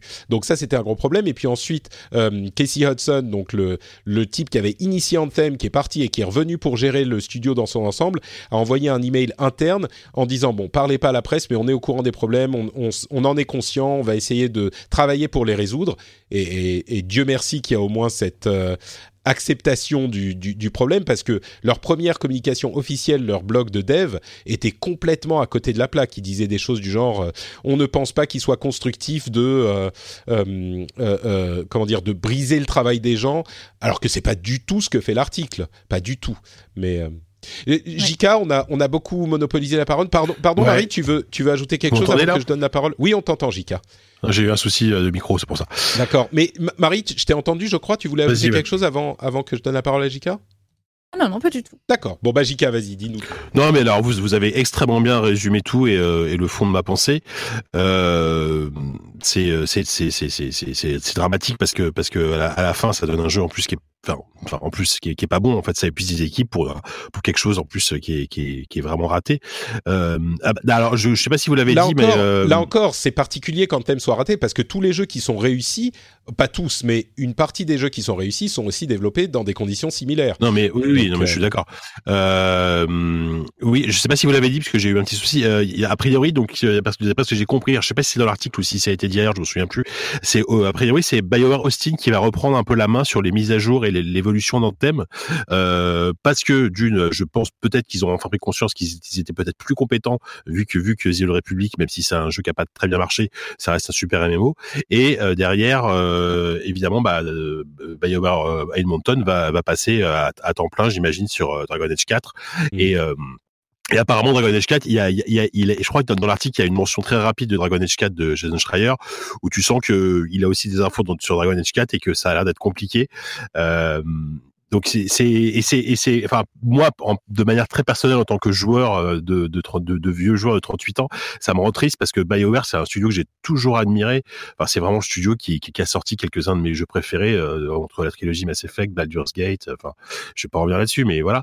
Et, et voir le, la direction qu'ils ont pris et, le fait qu'ils soient plantés alors avec avec avec Andromeda déjà il y a il y a, quelques temps puis en thème euh, là, je me dis si s'il se replante sur avec Dragon Age 4 euh, et te voilà, est-ce que derrière euh, il va pas y avoir tout simplement euh, une fermeture du studio ou quelque chose, enfin, que ça, ça ouais, finisse mal comme sûr ça. Que Faut voir. Avec Mass Effect 3 et Anthem, ça fait ça fait des plantages ouais. compliqués ouais, quoi. Donc parce que non, non seulement c'est des plantages critiques, mais c'est des plantages. Alors que je connais pas les chiffres de vente d'Anthem, mais j'ai l'impression que ça c'est pas ça c'est pas extrêmement bien vendu. En plus derrière, t'as as The Division 2 qui a débarqué juste après, euh, qui dans, dans le même genre, euh, même si c'est pas le même univers, mais ça reste du jeu service, ça a l'air d'être beaucoup plus convaincant et de se vendre mieux. Mmh. Donc euh, le, le, le, pauvre Anthem, est-ce est que est-ce que ils vont est-ce qu'ils vont tenir le, le coup quand même et est-ce qu'ils vont faire évoluer le jeu jusqu'à ce que dans un an on ait un, un jeu enfin on, on, est, ouais, on est enfin le jeu qu'on qu attendait. Et je pense qu'ils je pense qu'ils ont pas le choix, mais est-ce qu'ils vont avoir les ressources financières, le temps, la motivation? Euh, effectivement, si c'est BioWare Austin qui reprend le truc, euh, peut-être que, peut-être que effectivement. Ouais. Il, alors visiblement, d'après ce que j'avais euh, cru comprendre, il s'était pas trop mal vendu à la sortie Anthem aux États-Unis en tout cas. Par contre, je crois que sur le les, les semaines et les mois et, et suivants, il, il, les ventes vont s'effondrer avec raison évidemment. Bah, oui. À voir si d'ici un an. Que, ouais. ouais. Ouais, donc euh, j'ajoute une dernière note pour dire que quand même la plupart des développeurs euh, euh, qui ont l'habitude du développement disent que le crunch est pas une bonne chose pour l'industrie. C'est-à-dire que pour développer des jeux et pour garder les talents qui deviennent experts, euh, l'idéal c'est quand même de pas cruncher. Enfin, cruncher, oui, c'est normal. euh, Dans tous les projets, il y a un moment où il faut mettre les bouchées doubles et bosser plus pour euh, euh, boucler un, un truc. Mais c'est tellement extrême dans l'industrie que ça devient euh, plus que critiquable, comme on le dit souvent. Mais même les développeurs eux-mêmes disent le crunch constant, c'est pas, c'est pas viable, c'est pas possible, et ça mène à de moins bons jeux et de moins bonnes sociétés que si on réussissait à gérer les choses avec du crunch comme on le connaissait il y a, euh, je sais pas, 10-15 ans, euh, euh, ou non, je vais même pas dire il y a 10-15 ans, mais un crunch sur deux mois pour finir un jeu, ok. Un crunch sur un an et demi pour faire un jeu, oui, non. Même six mois. Et voilà. Et, et ça, les gens et, et le crunch, c'est tu tu rentres pas chez toi le week-end ou tu restes au boulot jusqu'à euh, 10 11 minuit, 10 11 heures minuit et puis tu reviens à 8 heures. C'est c'est juste pas possible. Et les développeurs eux-mêmes le disent. Il y a plein de boîtes, enfin plusieurs boîtes où ils se battent contre autant que possible parce que c'est pas juste que c'est pas bien euh, pour euh, les êtres humains qui souffrent, c'est que en plus de ça, c'est pas bien pour la boîte, pour les jeux, euh, pour, Mhm. pour l'industrie. Donc c'est pas juste des, des, des gens euh, un petit peu idéalistes qui disent oh il faudrait pas bosser beaucoup. Non non, c'est pas juste ça. Bah, il y a, il y a, il y a, y a quelques temps, j'avais eu l'occasion de rencontrer Romain de Waubert, qui est le, le, le, enfin, le, le, le fondateur d'Amplitude Studio, qui, est un studio français qui fait un Endless Space. Et eux, ils sont un peu connus comme étant justement une des boîtes les plus saines là-dessus, où ils respectent beaucoup plus, enfin, ils respectent pas mal le, le, le temps de travail des employés. Et il m'avait dit, on, on avait parlé de ça, il m'avait dit, le, le, le souci, c'est que un, quelqu'un qui crunch et qui, et qui, qui est en burn-out, il va quitter non seulement le studio, et en plus, il va quitter le jeu vidéo. Et donc, du coup, c'est une perte de talent inestimable, en fait, pour l'industrie du jeu vidéo, parce que parce que c'est ces gens-là qui sont compétents, qui sont talentueux, ils sont tellement dégoûtés du truc qu'ils qu'ils vont juste quitter le milieu et ils vont aller ailleurs, quoi.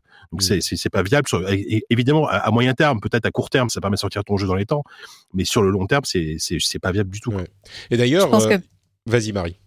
Oui, merci. Pour, euh, pour pouvoir avoir euh, une idée de vraiment de l'ampleur des dégâts euh, du crunch, c'est pas, c'est dans certaines boîtes, c'est même pas, c'est même pas entre guillemets juste euh, partir à minuit et revenir à 8 heures. Euh, je, je me souviens que justement dans l'article qui décrivait le, le crunch de chez Rockstar pour Red Dead Redemption 2, euh, des développeurs, enfin des employés racontaient que il y en a qui, qui dormaient là-bas Mm. et Rockstar avait mis en place un système de com- comment on appelle ça de euh, enfin pas de, de laverie mais euh, euh, qu'en gros les gens avaient tellement pas De pressing avaient tellement pour pas laver de, leur de de- de pressing, pressing. exactement. Que les, les- les employés n'avaient tellement pas le temps d'aller de laver leur propre linge chez eux que du coup ils avaient mis en place euh, à ce service de pressing pour que les gens puissent avoir des fringues propres. Enfin Ouais. c'est- fou en fait. On en est ouais. à ce stade-là.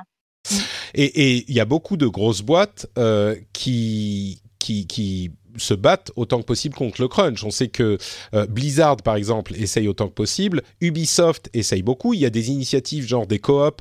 Euh, on pense à, euh, euh, à Dead Cells, Damned, le, le développeur de Dead Cells. Euh, Motion, Motion Twin. Motion Twin, Ouais. voilà, qui bon, ça c'est un truc qui marche peut-être à plus petite euh, ampleur, Mm. mais c'est en fait une coop où ils sont tous euh, euh, Tous payés au même niveau. payés euh, au même niveau, etc. Donc il y a des alternatives qui se développent, mais bref, on, on a beaucoup parlé du crunch et c'est évidemment un problème hyper Oui, important dans ce qui est levé par cet article. Euh, il y en a beaucoup d'autres et on en a parlé aussi, le problème d'indécision, les problèmes de, de frostbite. Et au final, euh, c'est vraiment, je pense, l'un des plus gros accidents industriels qu'on ait vu dans cette industrie, parce qu'il y a beaucoup de jeux qui sortent qui sont pas super, euh, des jeux où on nous promet des trucs qu'on voit pas au final, ça arrive tout le temps. À ce point-là, c'est vraiment, ça confirme euh, tout un tas de choses qu'on avait ressenties euh, avec le lancement du jeu il y a quelques semaines, et c'est euh, c'est une ampleur qui est rarement vue euh, dans l'industrie. Alors bien sûr, peut-être qu'il y a des choses qui sont présentées par le spectre, par le, le- la vision de ces développeurs-là qui ont voulu parler à Schreier, mais comme je le disais, euh, ça fait quand même beaucoup et tout, tout se corrobore. Donc euh, il doit quand même y avoir du vrai aussi. De toute manière l'état du jeu à sa sortie euh, euh, Oui, il parle de lui-même. euh, enfin voilà exactement Bon, parlons de quelques news un petit peu plus rapidement. Euh, Borderlands 3 sera disponible le, 16 le 13 septembre euh, en exclusivité sur l'Epic Game Store, sur PC et sur PlayStation 4 et Xbox One, évidemment. Euh, plusieurs choses à dire. Est-ce que vous avez regardé la présentation euh, qu'a fait... euh, euh, Non, j'ai pas, pas eu le courage. Euh, oui, euh, Roddy Pitchford. Euh, voilà, Randy Pitchford. Euh, je... Hmm, c'était un peu, un peu, un peu awkward, non? C'était un peu. Ah, euh, mais- non? je, je pourrais faire, euh, je pourrais faire toute une, euh, 10 minutes sur la présentation, c'était une heure de présentation. Alors, c'était très bien au début, ils se sont dit, ah, on, a votre attention, euh, on va vous présenter d'autres choses qu'on veut faire. Ils ont présenté les un quart d'heure de, de leur euh, boulot de d'éditeur, très bien, pas de problème, ils ont mis en avant d'autres jeux. Et puis après, c'est parti, ils ont présenté euh, un jeu de cartes. Ok, pourquoi pas. Et Randy Pitchford, qui est déjà un type bizarre, c'est le président de Gearbox, il, s'est dit ah mais on a des cartes. Ah mais je suis un magicien. Ah bah je vais vous faire un tour de magie. Et il a passé mes dix minutes je sais pas dix interminables minutes à faire son tour de magie qui était pas mal en plus. Il est il est bon magicien le mec. C'était impressionnant.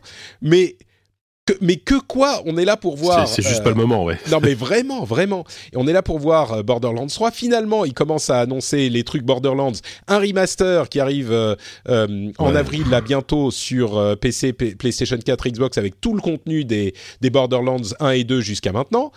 super sympa. Sauf que la vidéo merde, ça fait euh, la vidéo hyper hachée, euh, hyper elle saccade.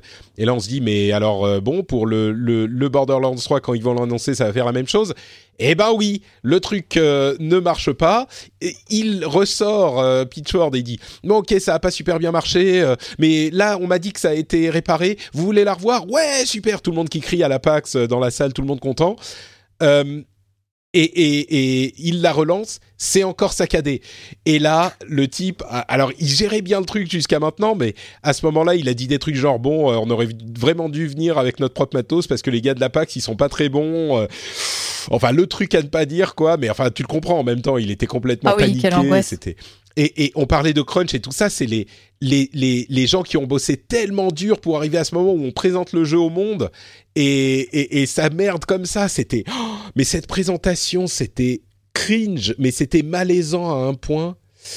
Oh là là. Enfin bref.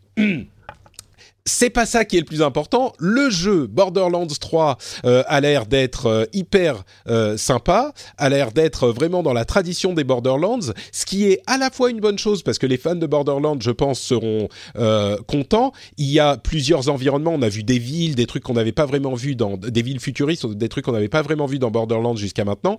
et puis en même temps, ça fait tellement longtemps que le 2 est sorti. Moi, je suis un petit peu, je me dis un peu, ok, c'est très cool, mais est-ce qu'on n'aurait pas voulu avoir euh, autre chose, faire évoluer la formule un peu? Et peut-être que ça arrivera parce que ils ont passé tellement de temps à faire des tours de magie qu'ils nous ont pas présenté quoi que ce soit du jeu en lui-même. Mais euh, peut-être qu'il y aura des trucs intéressants. Mais je dis pas hmm. qu'il faut des battle royale. D'ailleurs, ils ont fait la blague, mais mais je suis un petit peu sur ma faim quand même. Je sais pas. Euh... Bah là, le truc, c'est que le, le, le, le, jeu, entre, entre guillemets, que pour lui, son univers et son humour, a priori, parce que, enfin, en tout cas, le 2, c'était un jeu quand même qui était super drôle. Mm. Euh, parce que le souci, c'est que des, des, jeux comme ça de, de FPS, TPS à loot, bah, il y en a eu plein depuis. Euh, il y a eu Destiny, il y a eu The Division, et bon, il y a Anthem dans un, dans un jeu largement réussi. Il y a Warframe, il y en, a fait, plein, ouais. Une, une, une recette qui a été plus ou moins inventée par Borderlands, parce qu'à l'époque, c'était novateur. Bah, Aujourd'hui, bon, bah, c'est juste un, un, un FPS euh, à loot, euh, en tant que, enfin, un FPS service, je sais pas comment ça va être vendu, mais de plus dans un univers post-apocalyptique mais rigolo, donc comme Rage 2, comme euh, comme en ce moment c'est la mode aussi. Donc en fait le truc c'est que les pauvres entre guillemets ils étaient précurseurs il y a il y a quelques années là-dessus sur ce genre d'univers, ce genre de jeu. Là ils arrivent comme un voilà un, truc qui ressemble finalement à pas mal de trucs quoi. Euh, c'est après ça qui me qui, qui me gêne un petit hein. peu ouais. Ouais, moi, aussi, moi, moi, aussi. J'y jouerai avec plaisir parce que le 2 était vraiment très très chouette. J'ai presque envie de me le refaire là, du coup, en version remastered. Ouais. Mais, euh, mais voilà, quoi. Mmh. Finalement, c'est pas tant un événement que ça, quoi. Ah ouais, ouais, on verra. Bon, il a l'air cool, hein, toujours euh, bande, annonce euh, rythmée, etc. Mais l'autre truc qui, qui, a marqué, c'est euh, étant donné qu'il est exclusif sur l'Epic Game Store sur PC, il y a plein de, de, de, joueurs énervés qui sont allés review bomber Borderlands 2 sur Steam. D'ailleurs, ça a activé pour la première fois le système où Steam ne compte pas les reviews dans une période de review bomb pour ne pas dénaturer l'appréciation du jeu pour des, des acheteurs potentiels qui veulent juste savoir si le jeu est bien ou pas. Euh, c'est juste. Ouais. Je, bon, c'est un petit peu. Je sais pas. C'est ridicule. C'est, enfin, moi, je trouve ça je trouve ça d'un ridicule. Enfin, arrêtez, arrêtez de faire ça, quoi. Enfin, qu'est-ce que ça peut vous foutre que, que c'est une exclue euh, Excusez-moi, je, je m'énerve. Qu'est-ce que ça peut vous faire que c'est Epic Game Store? Déjà, le développeur va, gagner un peu plus d'argent, donc c'est bien pour eux. Euh, et puis, ça sort sur PC, donc euh, je comprends pas cette espèce de, de haine contre euh, nouvelle. Par bon, après, j'imagine que c'est une, une, minorité bruyante et, et les, les, les, gens qui review bombent le truc, c'est euh, c'est sans doute une, une portion infime de, de joueurs, mais Et c'est tellement, enfin, c'est débile, c'est débile. Mm. Enfin, je veux dire, c'est comme si, c'est comme si un, une exclusivité euh, qui sort en exclu sur PS4, euh, bah, je sais pas, y a, genre le, l'autre jeu en exclu sur PS4 se prend des mauvaises notes. Enfin, je sais pas, c'est pour moi c'est le même genre de, de raisonnement bah, qui n'a pas de sens, quoi. C'est pas la meilleure manière de, de, communiquer son contentement, en tout cas, de bah descendre bah oui. d'autres jeux, enfin des jeux précédents jeu, qui pour le coup ont été appréciés, quoi. Le pauvre Borderlands 2, voilà, qui a rien demandé. Euh, c'est, c'est bah, disons que, ouais, pour me faire vraiment l'avocat du diable, je dirais c'est un moyen d'expliquer, de montrer à l'éditeur ou au développeur que tu n'apprécies pas ses pratiques commerciales. En, en, tirant très loin le fil, je peux comprendre le truc. Il y a des gens qui disent euh, oui, mais sur euh, sur euh, l'Epic Game Store, il y a plein de fonctionnalités qu'on n'a pas sur Steam. Ok, bon, euh, mais j'ai passé euh, quelques heures ce week-end à discuter de ça sur euh, sur Twitter avec des gens et dans l'ensemble, il y a quand même beaucoup de gens qui sont. euh, J'aime bien le terme de man babies maintenant euh, pour décrire ce genre de comportement. Euh, c'est vraiment très enfantin comme attitude, mais mmh. et, donc, c'est juste qu'ils sont pas contents, ils aiment pas. Et certains disent, oui, euh, l'Epic Game Store a eu des problèmes de sécurité. Moi, je veux pas avoir euh, un store qui est pas euh, sécurisé, machin. Enfin bon, c'est des, des, des plaintes complètement parallèles à, à, à, aux vrais problèmes. Et surtout, il y a plein de gens qui comprennent pas le, le problème du monopole qu'a Steam aujourd'hui. Euh, c'est ça, en plus. Et, et, et quand j'essayais d'expliquer, mais il faut le monopole est tellement énorme sur Steam, il est tellement puissant que euh, les, les, les, joueurs n'iront pas sur un autre store s'il n'y a pas d'exclusivité, donc elles sont nécessaires pour rééquilibrer le, euh, le, le, le, pour avoir au moins une alternative à Steam sur le marché du PC. Ce que répondaient euh, les gens qui étaient pas contents, il y en avait pas beaucoup, mais il y en avait quelques-uns, ce qui répondaient c'était ah mais donc pour combattre un monopole, ton idée c'est de créer un autre monopole pour certains jeux? Euh, bravo, bien joué. Mais euh, une vision à, deux mètres, complètement myope, et, aucune compréhension du fait que c'était, euh, ça allait avoir des conséquences sur l'industrie en général, au-delà du fait que c'est une autre icône à cliquer sur le truc. Oui, il y a moins de fonctionnalités. Bon, voilà. Ou alors il disait ah bah donc tu voudrais amener les, les, les systèmes de, de des consoles sur le PC pour qu'on ait des exclusivités nous aussi, alors que tout le monde s'en plaint sur sur console? Ce qui déjà n'est pas le cas. Euh, si on, réfléchit un instant, les exclusivités euh, nous ont donné des jeux euh, absolument phénoménaux sur console et ailleurs d'ailleurs. Le, jeu qui a lancé Steam, n'oublions pas que c'était euh, Half-Life 2 qui était disponible que sur Steam. Donc et, le truc c'est que sur Steam, il y a des gens qui disent ah oui mais donc Epic paye pour avoir des exclusivités c'est un, un, une attitude commerciale déloyale machin les gens se rendent compte se rendent pas compte que Steam est tellement puissant qu'ils ont même pas besoin de payer pour avoir les exclusivités. Ce qui veut dire qu'il y a, énormément de gens qui mettent leur jeu que sur Steam parce que euh, le truc est tellement omniprésent qu'ils n'ont pas besoin d'aller ailleurs. Et, et, bon, si ensuite on peut pas, il faut expliquer les problématiques que posent euh, les monopoles. On en a parlé dans cette émission déjà, mais par rapport aux développeurs qui sont aussi des clients des euh, de ces de ces stores, c'est hyper problématique pour eux au, au niveau de la euh, euh, du pourcentage qu'ils prennent, mais pas que, et, et, ça se répercute évidemment sur les joueurs ensuite. Steam a tout pouvoir sur le marché du jeu PC, c'est pas sain. Bref, enfin bon, on, a, on en a déjà parlé, mais les gens qui s'en plaignent voient vraiment pas plus loin que le bout de leur nez, quoi. Il y a aussi autre chose qui est, est pas mal ressorti, c'est le fait que euh, qu'on puisse plus centraliser sa bibliothèque de jeux. Mais je pense que c'est une idée qu'il faut vraiment abandonner parce que euh, depuis quelques années, il y a une multiplicité des, clients, des, launchers, euh, qui fait que je pense que malheureusement, c'est plus possible de pouvoir centraliser tous ces jeux à un seul et même endroit. Oui, oui, oui, non, mais c'est sûr, c'est sûr. Et, je dirais même jusqu'à dire, c'est pas juste c'est comme ça, deal with it, c'est dommage, mais voilà, c'est que euh, c'est ce qu'on gagne à avoir plusieurs stores compense largement ce qu'on perd, c'est-à-dire le l'aspect pratique euh, de pouvoir avoir tous ces jeux dans un même endroit. Bref, enfin bon, tout ça à propos de, de, Borderlands 3. Quand je disais que Metro Exodus serait peut-être la, dernière polémique parce que euh, c'était un jeu qui était d'abord en précommande sur Steam et qui ensuite est devenu exclusif sur, euh, sur l'Epic Game Store, ce qui pouvait se comprendre, euh, on pouvait comprendre que les gens soient moins contents. Là, ça se reproduit avec Borderlands 3, mais en même temps, euh, bon, pff, voilà, les, les, les, Metro Exodus c'est super bien vendu sur l'Epic Game Store, donc tous ces gens qui se plaignent, je pense que euh, ils sont au moins une minorité, et au plus, bah, ils iront y jouer sur l'Epic Game Store, et voilà. Donc, oui. ça. mais bon, tout ça pour dire que Borderlands 3 arrive le 13 septembre. c'est plutôt une, une bonne chose. On attendra d'avoir plus d'infos sur le jeu. Risk of Rain 2 qui a été annoncé, je crois que c'était dans un Nintendo Direct il y a quelques semaines. Il est en early access, bah, sur Steam justement. Euh, Nintendo Direct, non, je pense pas parce que le jeu est pas dispo euh, sur. Mais oui, non, euh, je suis bête, pas Nintendo Direct. C'était le, 1, le, 1 est dispo sur Switch, mais pas le 2. Mais il a été, il, était, c'était peut-être dans le State of Play, non, puisqu'il est pas sur PlayStation. Je crois que c'était peut-être à la GDC. Bon, je sais plus, mais peut-être à la GDC. Parce que en, gros, la sortie, l'annonce à la sortie à, à peu près collée avec la GDC, donc ça se trouve c'était durant la GDC, enfin à l'occasion de la GDC. Et, du coup, euh, moi j'étais complètement passé à côté du 1 et le 2 est, le même en, 3D, c'est ça euh, euh... Ah mais non, pardon, c'était c'était justement Gearbox qui l'avait annoncé pendant l'annonce de, euh, de ah, Borderlands 3 parce que c'est Gearbox qui le publie. Ah Donc ça devait être là-bas, ouais. Hmm. Ok, d'accord. Ouais. alors oui et non, c'est-à-dire que effectivement. c'est quoi déjà Risk of Rain?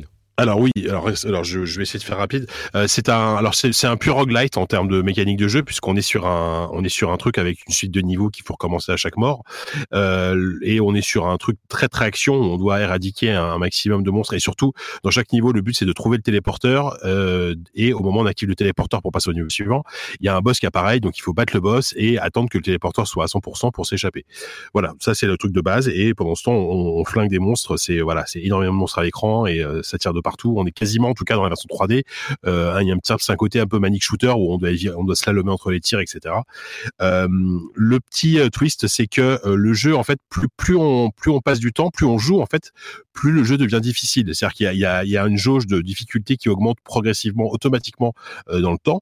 Donc le tout toute la toute la subtilité, c'est de savoir euh, combien de temps tu passes dans chaque niveau, parce qu'évidemment toi-même tu, gagnes des niveaux euh, quand, tu quand tu des monstres, euh, tu deviens plus fort, tu récupères des items, etc. Mais en même temps, le jeu devient plus dur. Donc, est-ce que tu préfères rusher pour garder le fait que ce soit facile, mais en étant moins bien équipé, ou est-ce que tu préfères prendre ton temps et voilà, il faut vraiment trouver le bon équilibre entre ces deux aspects-là? Et, euh, et, le 1 en fait c'était un, vraiment un jeu très minimaliste hein, en 2D pixel art euh, euh, assez assez simple et, et, dans son style très très mignon hein. et, le, et, le, 2 en fait il, a, été annoncé il y a longtemps le 2 et quand on a vu les premières images je me suis dit mais qu'est-ce que c'est que ce truc? Ils sont passés en 3D en vue TPS avec un fauve donc un, champ de vision très très large avec des un style très très euh, très très low poly avec des gros aplats de couleurs. Enfin je trouvais ça très moche honnêtement bah, sur le sur les premières images que j'avais vues. Et bizarrement en y jouant euh, le miracle s'est produit parce que je, je, je, trouve ça, je trouve ça super chouette. Euh, visuellement, c'est très particulier. Je peux comprendre. Je sais que nous, euh, enfin nous, quand je dis nous, euh, on en a parlé dans cette QSI la dernière fois et il y avait pas mal de gens qui, au contraire, trouvent le, le jeu toujours aussi moche. Moi, je, moi, je trouve ça très très intéressant comme comme design. Et surtout, il y a un côté, il y a un jeu d'échelle en fait que la 3D permet.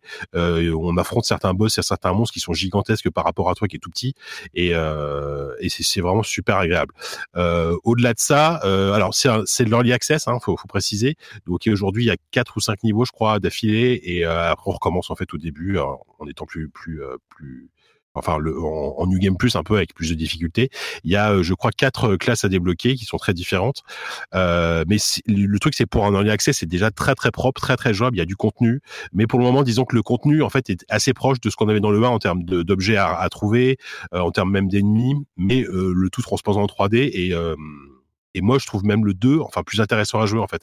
Ne serait-ce que par rapport à, à la 3D, le côté un peu gestion de, gestion de la foule aussi. Il y a presque ce côté hack and slash, encore une fois, dans un autre genre, où on doit contrôler les, le, le, pack d'ennemis pour éviter de se faire encercler. Euh, euh on, ça joue beaucoup sur la, sur le la, sur, ta position dans l'espace pour, euh, pour vaincre les ennemis. Euh, c'est vraiment, vraiment, vraiment super chouette et c'est très addictif, quoi. C'est-à-dire qu'on, des, des, fois, une partie va durer trois minutes parce qu'on on, on se fait tuer euh, bêtement et on recommence direct. En fait, on n'a qu'une envie, c'est de recommencer une partie. Euh, euh, c'est chouette. Enfin, vraiment, c'est une très bonne surprise pour moi. ça donne envie. J'ai presque envie d'aller euh, dépenser mes 15 bah, euros tout de suite. Bah après, faut aimer le, faut aimer le côté roguelite, de recommencer beaucoup, voilà, de, de, recommencer, de passer son tour, recommencer et de recommencer à zéro. Mais, mais et il y a une bande son qui est formidable. C'est le même compositeur, c'est Chris Christodoulou qui est un, super, un talentueux, un, compositeur très talentueux et la, la bande son très, très planante, du synthé et tout, elle est, elle est excellente. Bon, écoute. Euh, bonne petite surprise pour moi. D'accord. Comme je disais, euh, je, me demande si je vais me laisser tenter, euh, même Ça si se tente, hein, que- franchement. euh. Oui, j'ai tellement Après, de. euh, si- enfin, il faut aimer. Je sais pas si t'aimes le roguelite, mais euh, Bah, qui n'aime pas les roguelites très- Bah, euh, je connais des gens qui aiment pas ça, hein, qui, Mm. qui trouvent ça euh, absolument euh, nul. Enfin, très très très très très, répétitif. Quoi. Je peux comprendre aussi. hein. Ouais, ouais. Euh, bon, bah écoute, à voir. Euh, Mm. Quoi d'autre? Bah, On va peut-être faire une petite euh, euh, rapid fire avec quelques news à la suite. Vous m'interrompez si euh, j'ai des, s'il y a des trucs que vous voulez euh, ajouter. World War Z, qui est un jeu qui ressemble vraiment à Left 4 Dead, va sortir le 16 avril. La dernière vidéo de présentation semble pas trop mal. Franchement, je suis bon, on va pas dire optimiste parce que on n'en sait pas assez, mais je suis curieux, je suis intrigué, on va dire. Tu, tu sais si c'est adapté du film ou du livre ou euh, Du film, vu le pas j'imagine. Ouais. Ouais, du C'est- film. C'est du film, ouais, pas du livre. Donc euh, bon, ça ensuite, euh, c'est euh, laissé à l'appréciation de, de, de chacun si le film était mieux que le livre ou pas. Euh, le livre était mieux, mais c'était peut-être moins cinématique. Assassin's Creed Vikings serait possiblement le prochain. On, se- on sait qu'il sortira pas cette année. A priori, il faut une pause en 2019, ça sera 2020, mais ça serait peut-être chez les Vikings. Euh, c'est des éléments de, de jeu qui ont été ajoutés à The Division 2 qui le laissent penser. Euh, Mm. Bethesda- retour des bateaux du coup. Possible, Ouais. ouais, effectivement. Alors, si c'est les Vikings, euh, je vois pas trop comment il y aura pas de bateaux. quoi. Comment les, les ne pas les oui effectivement. Oui. Euh, Ce sera un chouette environnement en tout cas. Ouais, moi moi qui suis euh, très nordique, euh, je, ces, ces derniers temps, euh, je serais curieux de voir ce que ça donne. Ça fera un triptyque intéressant avec euh, Origins et Odyssey. euh. Ouais, c'est vrai, ouais. Euh, Bethesda a annoncé qu'il ne montrerait ni Starfield ni Elder Scrolls 6 à l'E3 2019 et, et ça, ça mais me- normal. Mais moi, en fait, j'ai, je suis, euh, je me bats contre cette euh, facilité qu'ont les. Enfin, je me bats. Non, je, je, suis euh, frustré de cette facilité qu'ont certains studios de développement, qui est de d'annoncer des jeux sans avoir rien de rien de rien derrière, et ensuite de plus en parler pendant des années, parce que pour moi, c'est de la c'est de la malhonnêteté en fait. Ce qu'ils ont fait, c'est qu'ils nous ont, ils nous ont montré deux images de Starfield et une image de Elder Scrolls 6 pour nous faire passer la pilule de Fallout. euh, euh, euh, c'est le numéro combien? 64, 76. 73, voilà. Euh, et, et Elder Scrolls Blade à le 3 de l'année dernière. Et, et en fait, c'était, ça a fait quoi? Ça, ça a modifié l'image qu'ont les joueurs de la société et par répercussion des autres jeux, au lieu de se baser sur les mérites des jeux en question, c'était vraiment de la poudre aux yeux. Et moi, j'apprécie pas. C'est comme Nintendo qui annonce euh, Metroid Prime 4 alors qu'ils ont rien de rien du tout. Euh, et, et- et évidemment, c'est lié à le, au fait que euh, les, certains joueurs qui étaient mécontents voulaient que Blizzard euh, annonce Diablo 4 officiellement, même avec juste une, une slide de PowerPoint, ça aurait été. Moi, je, je, je trouve que c'est euh, pas hyper honnête de faire ce genre de Euh, choses. Bon, oui, vas-y Marie. Là, pour le coup, je pense que c'est. alors, c'est pas vraiment. Alors, on est sur de l'effet d'annonce, mais je pense que c'est juste. je pense que c'est surtout qu'ils ont dû être. euh, pense que c'est c'est deux questions qui devaient revenir à peu près quotidiennement euh, des centaines de fois. De et quand est-ce que vous sortez Elder Scrolls 6 et quand est-ce que vous sortez Starfield, sachant que projet Starfield à la base s'appelait projet Starfield, c'est quelque chose qui était rumoré depuis des années. Donc euh, déjà, on sait que c'est au moins en pré-prod depuis des années. Elder Scrolls 6, euh, bon bah il y avait pas de voilà, il- on n'avait pas d'infos là-dessus, mais Elder Scrolls 5, euh, Skyrim étant sorti en fin 2011, si je ne dis pas de bêtises. C'est vrai que ça a commencé à faire un petit bout de temps. Je pense que je pense que c'est surtout une réponse, à mon sens, qui vise à dire, écoutez, ça existe, arrêtez de nous poser la question. Ouais, euh, ça ils auraient pu le faire avec un communiqué Mm. de presse au milieu de rien, le présenter à l'E3 après avoir Ouais, montré Fallout le grand public, 76. il est et- communiqué de presse. Non, mais ils auraient lu quelques articles, les gens qui s'y intéressent. Franchement, Starfield, j'ai pas l'impression que l'ensemble des gamers euh, se demandaient ce qu'était Starfield. Euh, C'était un truc qui était relativement euh, euh, euh, anonyme encore. Ouais, c'était rumoré, mais discret. Ouais. Je crois, je crois qu'on sait que, il me semble qu'ils l'ont confirmé que Starfield sortirait avant Elder Scrolls 6. Donc euh, vraiment, on est, on est sur des projets Bah, c'est très ça, long ouais. terme. Enfin, TES 6, euh, c'est pas, c'est clairement pas tout de suite. Mais là, là justement, après euh, cette année, euh, Bethesda, je, alors, on, on, j'ai- on va on va peut-être parler un peu de Doom, mais euh, à part Doom, je sais pas ce qu'ils vont présenter, quoi. Enfin, Eh ben, si, après il y a ici, le- il y aura, il y aura un nouveau y a le arcade. non spin-off euh, Wolfenstein oui, oui, oui. Mais qui, qui sort, tu, tu crois qu'il sortira pas avant euh, le 3 Bah non, ouais, non. Je crois qu'on avait il une sortira date. euh, probablement après, ouais. je crois qu'on avait une date pour Euh, le. Le Qui a l'air trop cool, hein, qui a l'air trop trop cool en plus. Ouais. Ouais. Après, c'est vrai qu'ils font, ils font un roulement, ils ont un espèce de. euh, ils, ont une, ils ont une sorte de roulement qui fait que. euh, Enfin, je sais pas, ils ont euh, à peu près 6-7 jeux phares, enfin 6-7 licences phares. Et Mhm. euh, du coup, chaque année, c'est une licence qui prend le lead, ce qui Mhm. permet aux autres de, enfin, voilà, de, de pouvoir continuer de travailler dans leur coin. Donc, euh, cette année, Ouais, en tout mais- cas, on sait que ce sera euh, Doom. Quoi. Mais, mais là, pour le coup, franchement, le- la présentation de Starfield et de Elder Scrolls, à la limite, tu fais une démo, tu montres un truc, tu montres quelques images. Mais là, c'était tellement artificiel, tellement. Ah, le 3, pour- c'était Ah oui. un-. C'est une entourloupe, quoi. un- C'est pour c'est c'est une entourloupe qui vise à tromper les joueurs, à te donner du crédit alors que euh, t'as rien à, à- derrière. Euh, S'ils le montrent toujours pas cette année, rien du tout, c'est que vraiment il y avait rien derrière. Ou alors ils sont repartis à Ouais, zéro. Ou alors Après, il y a un truc particulier c'est pour rassurer aussi. Ouais, c'est ça. Je pense qu'il y a un truc particulier à Bethesda, c'est qu'ils font aussi de la com à très court terme. Généralement, en tout cas. hein. Mmh. C'est-à-dire que Ouais, quand ils annoncent un jeu, même un gros jeu, tu sais qu'il sort dans les mois qui suivent. Ça fait un moment qu'ils font ça. ouais. Ouais. Ouais. Ouais, Et mais donc, là, je pense que la là, prochaine fois qu'ils en reparleront, c'est que euh, le truc sortira, quoi. Exactement. Et, et c'est pour ça que c'était tellement pas innocent et bizarre d'en parler tellement de temps à l'avance. C'était pour euh, pour pour l'entourloupe. C'était pour faire passer la pilule des autres trucs. Moi, j'y crois pas à cette idée que c'était pour rassurer les gens. Enfin, euh, Skyrim, on en pas. Il est sorti il y a 8 ans. Euh, ils auraient pu présenter Elder Scrolls 6 avec cette vidéo qui qui ressemble à rien à plein d'autres occasions. C'était enfin bon, bref. Bon, peu importe. C'est un truc qui est je très même fait personnel. avant. Je pense Ouais, voilà, que, euh, exactement. C'est tellement évident que qu'il qu'il- voilà qu'il allait y avoir une suite à, à, à Skyrim vu son succès. C'est tellement évident que pour pour m'épargner le fait que euh, justement d'avoir cette demande quotidienne euh, de la part de, de, de- de Mm. milliers ou de dizaines de milliers ou de centaines de milliers de joueurs, je, je l'aurais fait bien avant de dire écoutez oui Mm. il, est- il est en production maintenant laissez-le Ouais.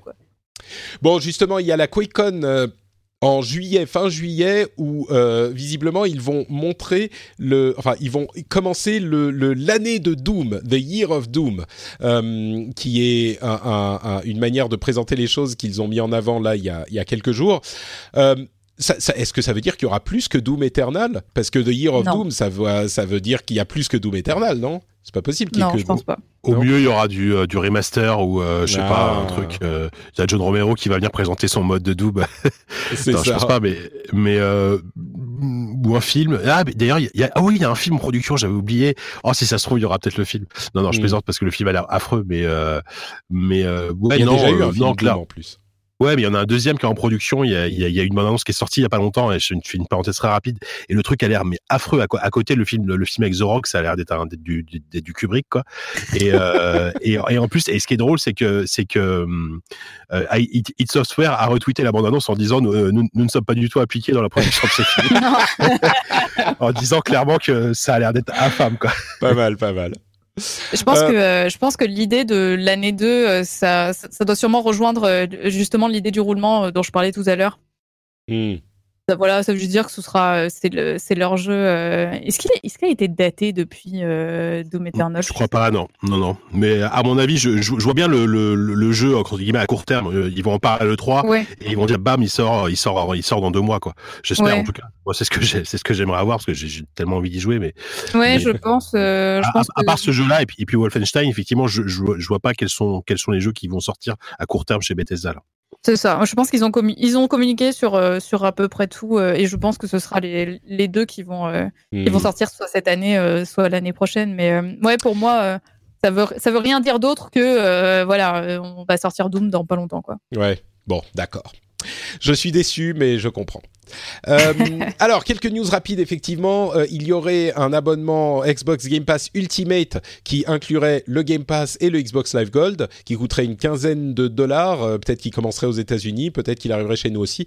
Ça serait cohérent.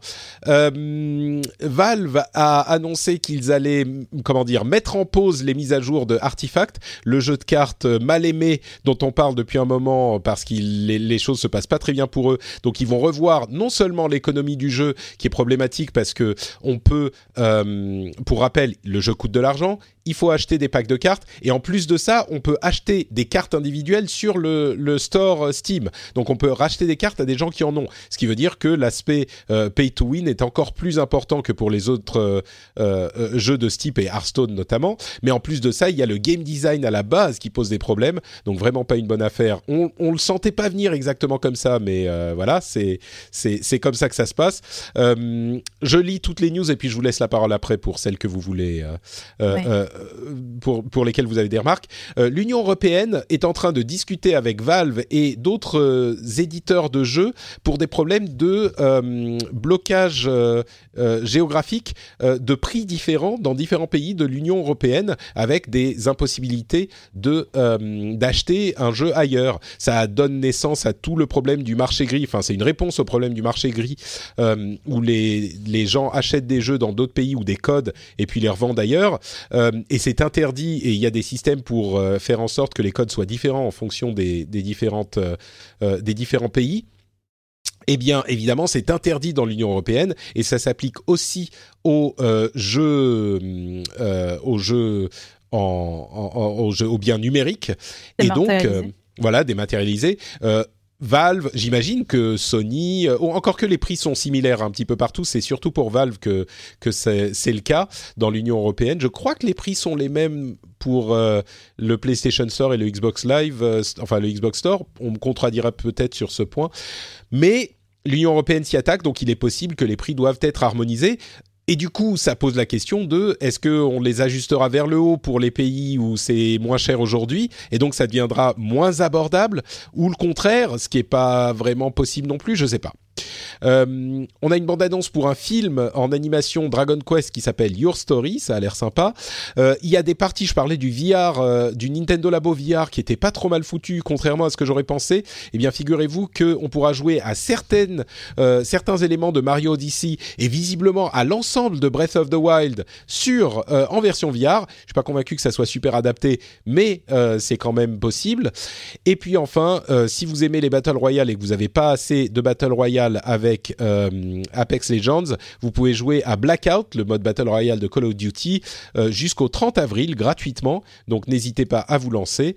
Euh, je mentionne la dernière chose dont je voulais parler, les BAFTA, les awards du jeu vidéo, enfin entre autres en Angleterre, sont euh, euh, ont eu lieu ce week-end. Le meilleur jeu, c'est God of War, et ce qui, moi, me fait bien plaisir. Il y a plein d'autres jeux qui sont, qui sont mentionnés, évidemment, comme Return of the Obra Dinn pour euh, le game design, Into the Breach, quoi d'autre A Way Out en multijoueur, etc., etc. Il y a plein d'autres choses, mais évidemment, je voulais mentionner God of War, que j'ai beaucoup apprécié l'année dernière, et clairement, je ne suis pas le seul. Voilà pour ce, ce, rapid fire de plein de news. Est-ce qu'il y en a qui vous ont, qui, qui vous marquent? Vous avez des commentaires sur certaines? Bah, juste moi le, le mode labo là, le mode VR de, sur Zelda et Mario, euh, même une manière générale ce, ce mode labo, euh, ce, ce, Nintendo VR labo là, euh, moi ce qui me fait flipper, enfin ce qui me fait peur, c'est la, la, la, définition de l'écran, parce qu'on rappelle que c'est du 720p sur la Switch en mode portable, donc euh, en, sur la réalité virtuelle, ça risque d'être absolument affreux quoi en termes de, en termes d'anti enfin, en termes d'aliasing et euh, je, je j'ai un peu peur de la parce que clairement la, l'écran de la Switch c'est pas la plus grande qualité de la console hein. c'est sûr. Donc euh, un peu peur hein. J'allais relever exactement la même chose. C'est vrai que du coup, ça me soulève plein d'interrogations parce que bah, la VR, ça demande d'avoir un très bon framerate, euh, ça demande de revoir aussi les, euh, comment dire, les, les, bah, les, décors pour être vraiment pensés en 3D. et mm. et ça, ça, va être intéressant de voir justement si on se retrouve pas avec un, un jeu type euh, type aquarelle ou patchwork quoi. Voilà. Hmm. C'est alors ouais, c'est vrai que moi il y avait les les jeux qui sont présentés euh, avec le kit lui-même qui m'avait agréablement surpris comme je le disais dans un épisode précédent. À la limite pour Mario, ça va être des trucs qui sont spécifiquement conçus pour euh, la VR, donc pourquoi pas. Sur Zelda, euh, je me vois mal jouer à Zelda en plus en troisième personne de cette manière un petit peu vomitive, avec les problèmes euh, techniques de la, la, Switch. Là, je crois que ça va un petit peu trop loin, mais au moins, c'est ils ont bien travaillé dessus, quoi. Mais bon, bref.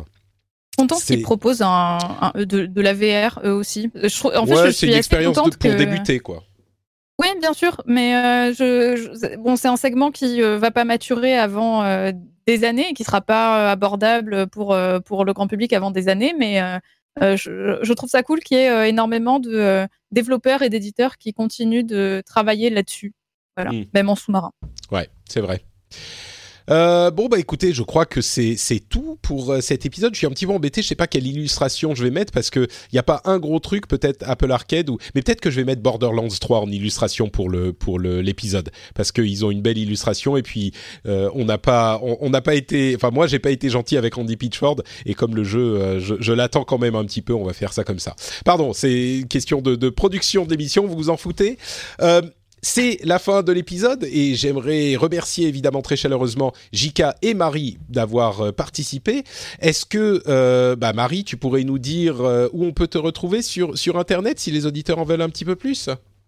Oui, bien sûr, vous pouvez me retrouver du côté de, de, Twitter où on discute de plein de choses et du côté de Twitch pour euh, pouvoir voir euh, de super euh, lives. J'en profite également pour vous enjoindre. Et là, pour le coup, je me permets de faire cette pub-là.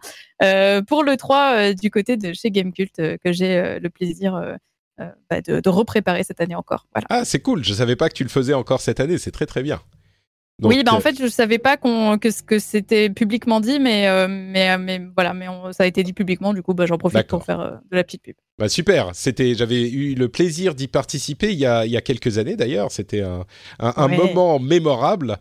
et du coup, donc tu travailles avec le nouveau rédacteur chef. Tu travailles avec Monsieur Verlet. Avec Pouillot. Oui. D'accord, très bien, très bien. Bon bah écoute, je suis sûr que ça va être un, moment de pur plaisir vidéoludique comme chaque année chez avec Gamecult et Marie. J'espère. De la joie, de la félicité, beaucoup d'annonces et un gros pic de glycémie euh, tout à fait. Évidemment. JK, qu'en est-il de Qu'en est-il? Euh, de moi-même, euh, bah, toujours, euh, toujours les QSD, bien entendu. On a, euh, je suis très content parce que depuis le début de l'année, on enchaîne les, les super invités. dans le dernier numéro, on a reçu, qui est en ligne depuis peu, là, on a reçu Olivier de Rivière, donc un compositeur de musique qui est assez, qui est assez connu, hein, qui, a, ouais, qui a fait pas mal de jeux, Remember Me, récemment Vampire et tout. Un gars d'une très gentil et passionnant à écouter. Enfin, c'était vraiment, j'étais ravi de le recevoir. Donc voilà. Et dans le prochain numéro, on aura les gens de chez on aura Laurent Victorino et Maria Kalash, enfin euh, Cécile Fléchon, qui travaillent sur Nightcall, qui est un, jeu indépendant euh, qui a l'air hyper cool. Donc euh, voilà, je suis très content des invités qu'on a en ce moment. Et, et voilà, et toujours sur les numériques pour des sujets beaucoup plus high-tech magnifique et les liens vers vos deux Twitter seront dans les notes de l'émission. Pour ma part, c'est Note Patrick sur Twitter, Facebook et Instagram et vous pouvez venir commenter l'épisode sur frenchspin.fr si vous avez des choses à dire sur tous les sujets qu'on a abordés, que ça soit le State of Play, l'Apple Arcade ou l'article de Jason Schreier ou même les autres choses, les, tours de magie de Randy Pitchford, euh, le, le, le, CEO le plus bizarre de l'industrie du jeu vidéo. Euh, et donc c'est sur frenchspin.fr pour les commentaires. N'hésitez pas à venir nous dire bonjour. On vous fait de grosses bises et on se retrouve dans deux semaines pour un nouvel épisode. Ciao à tous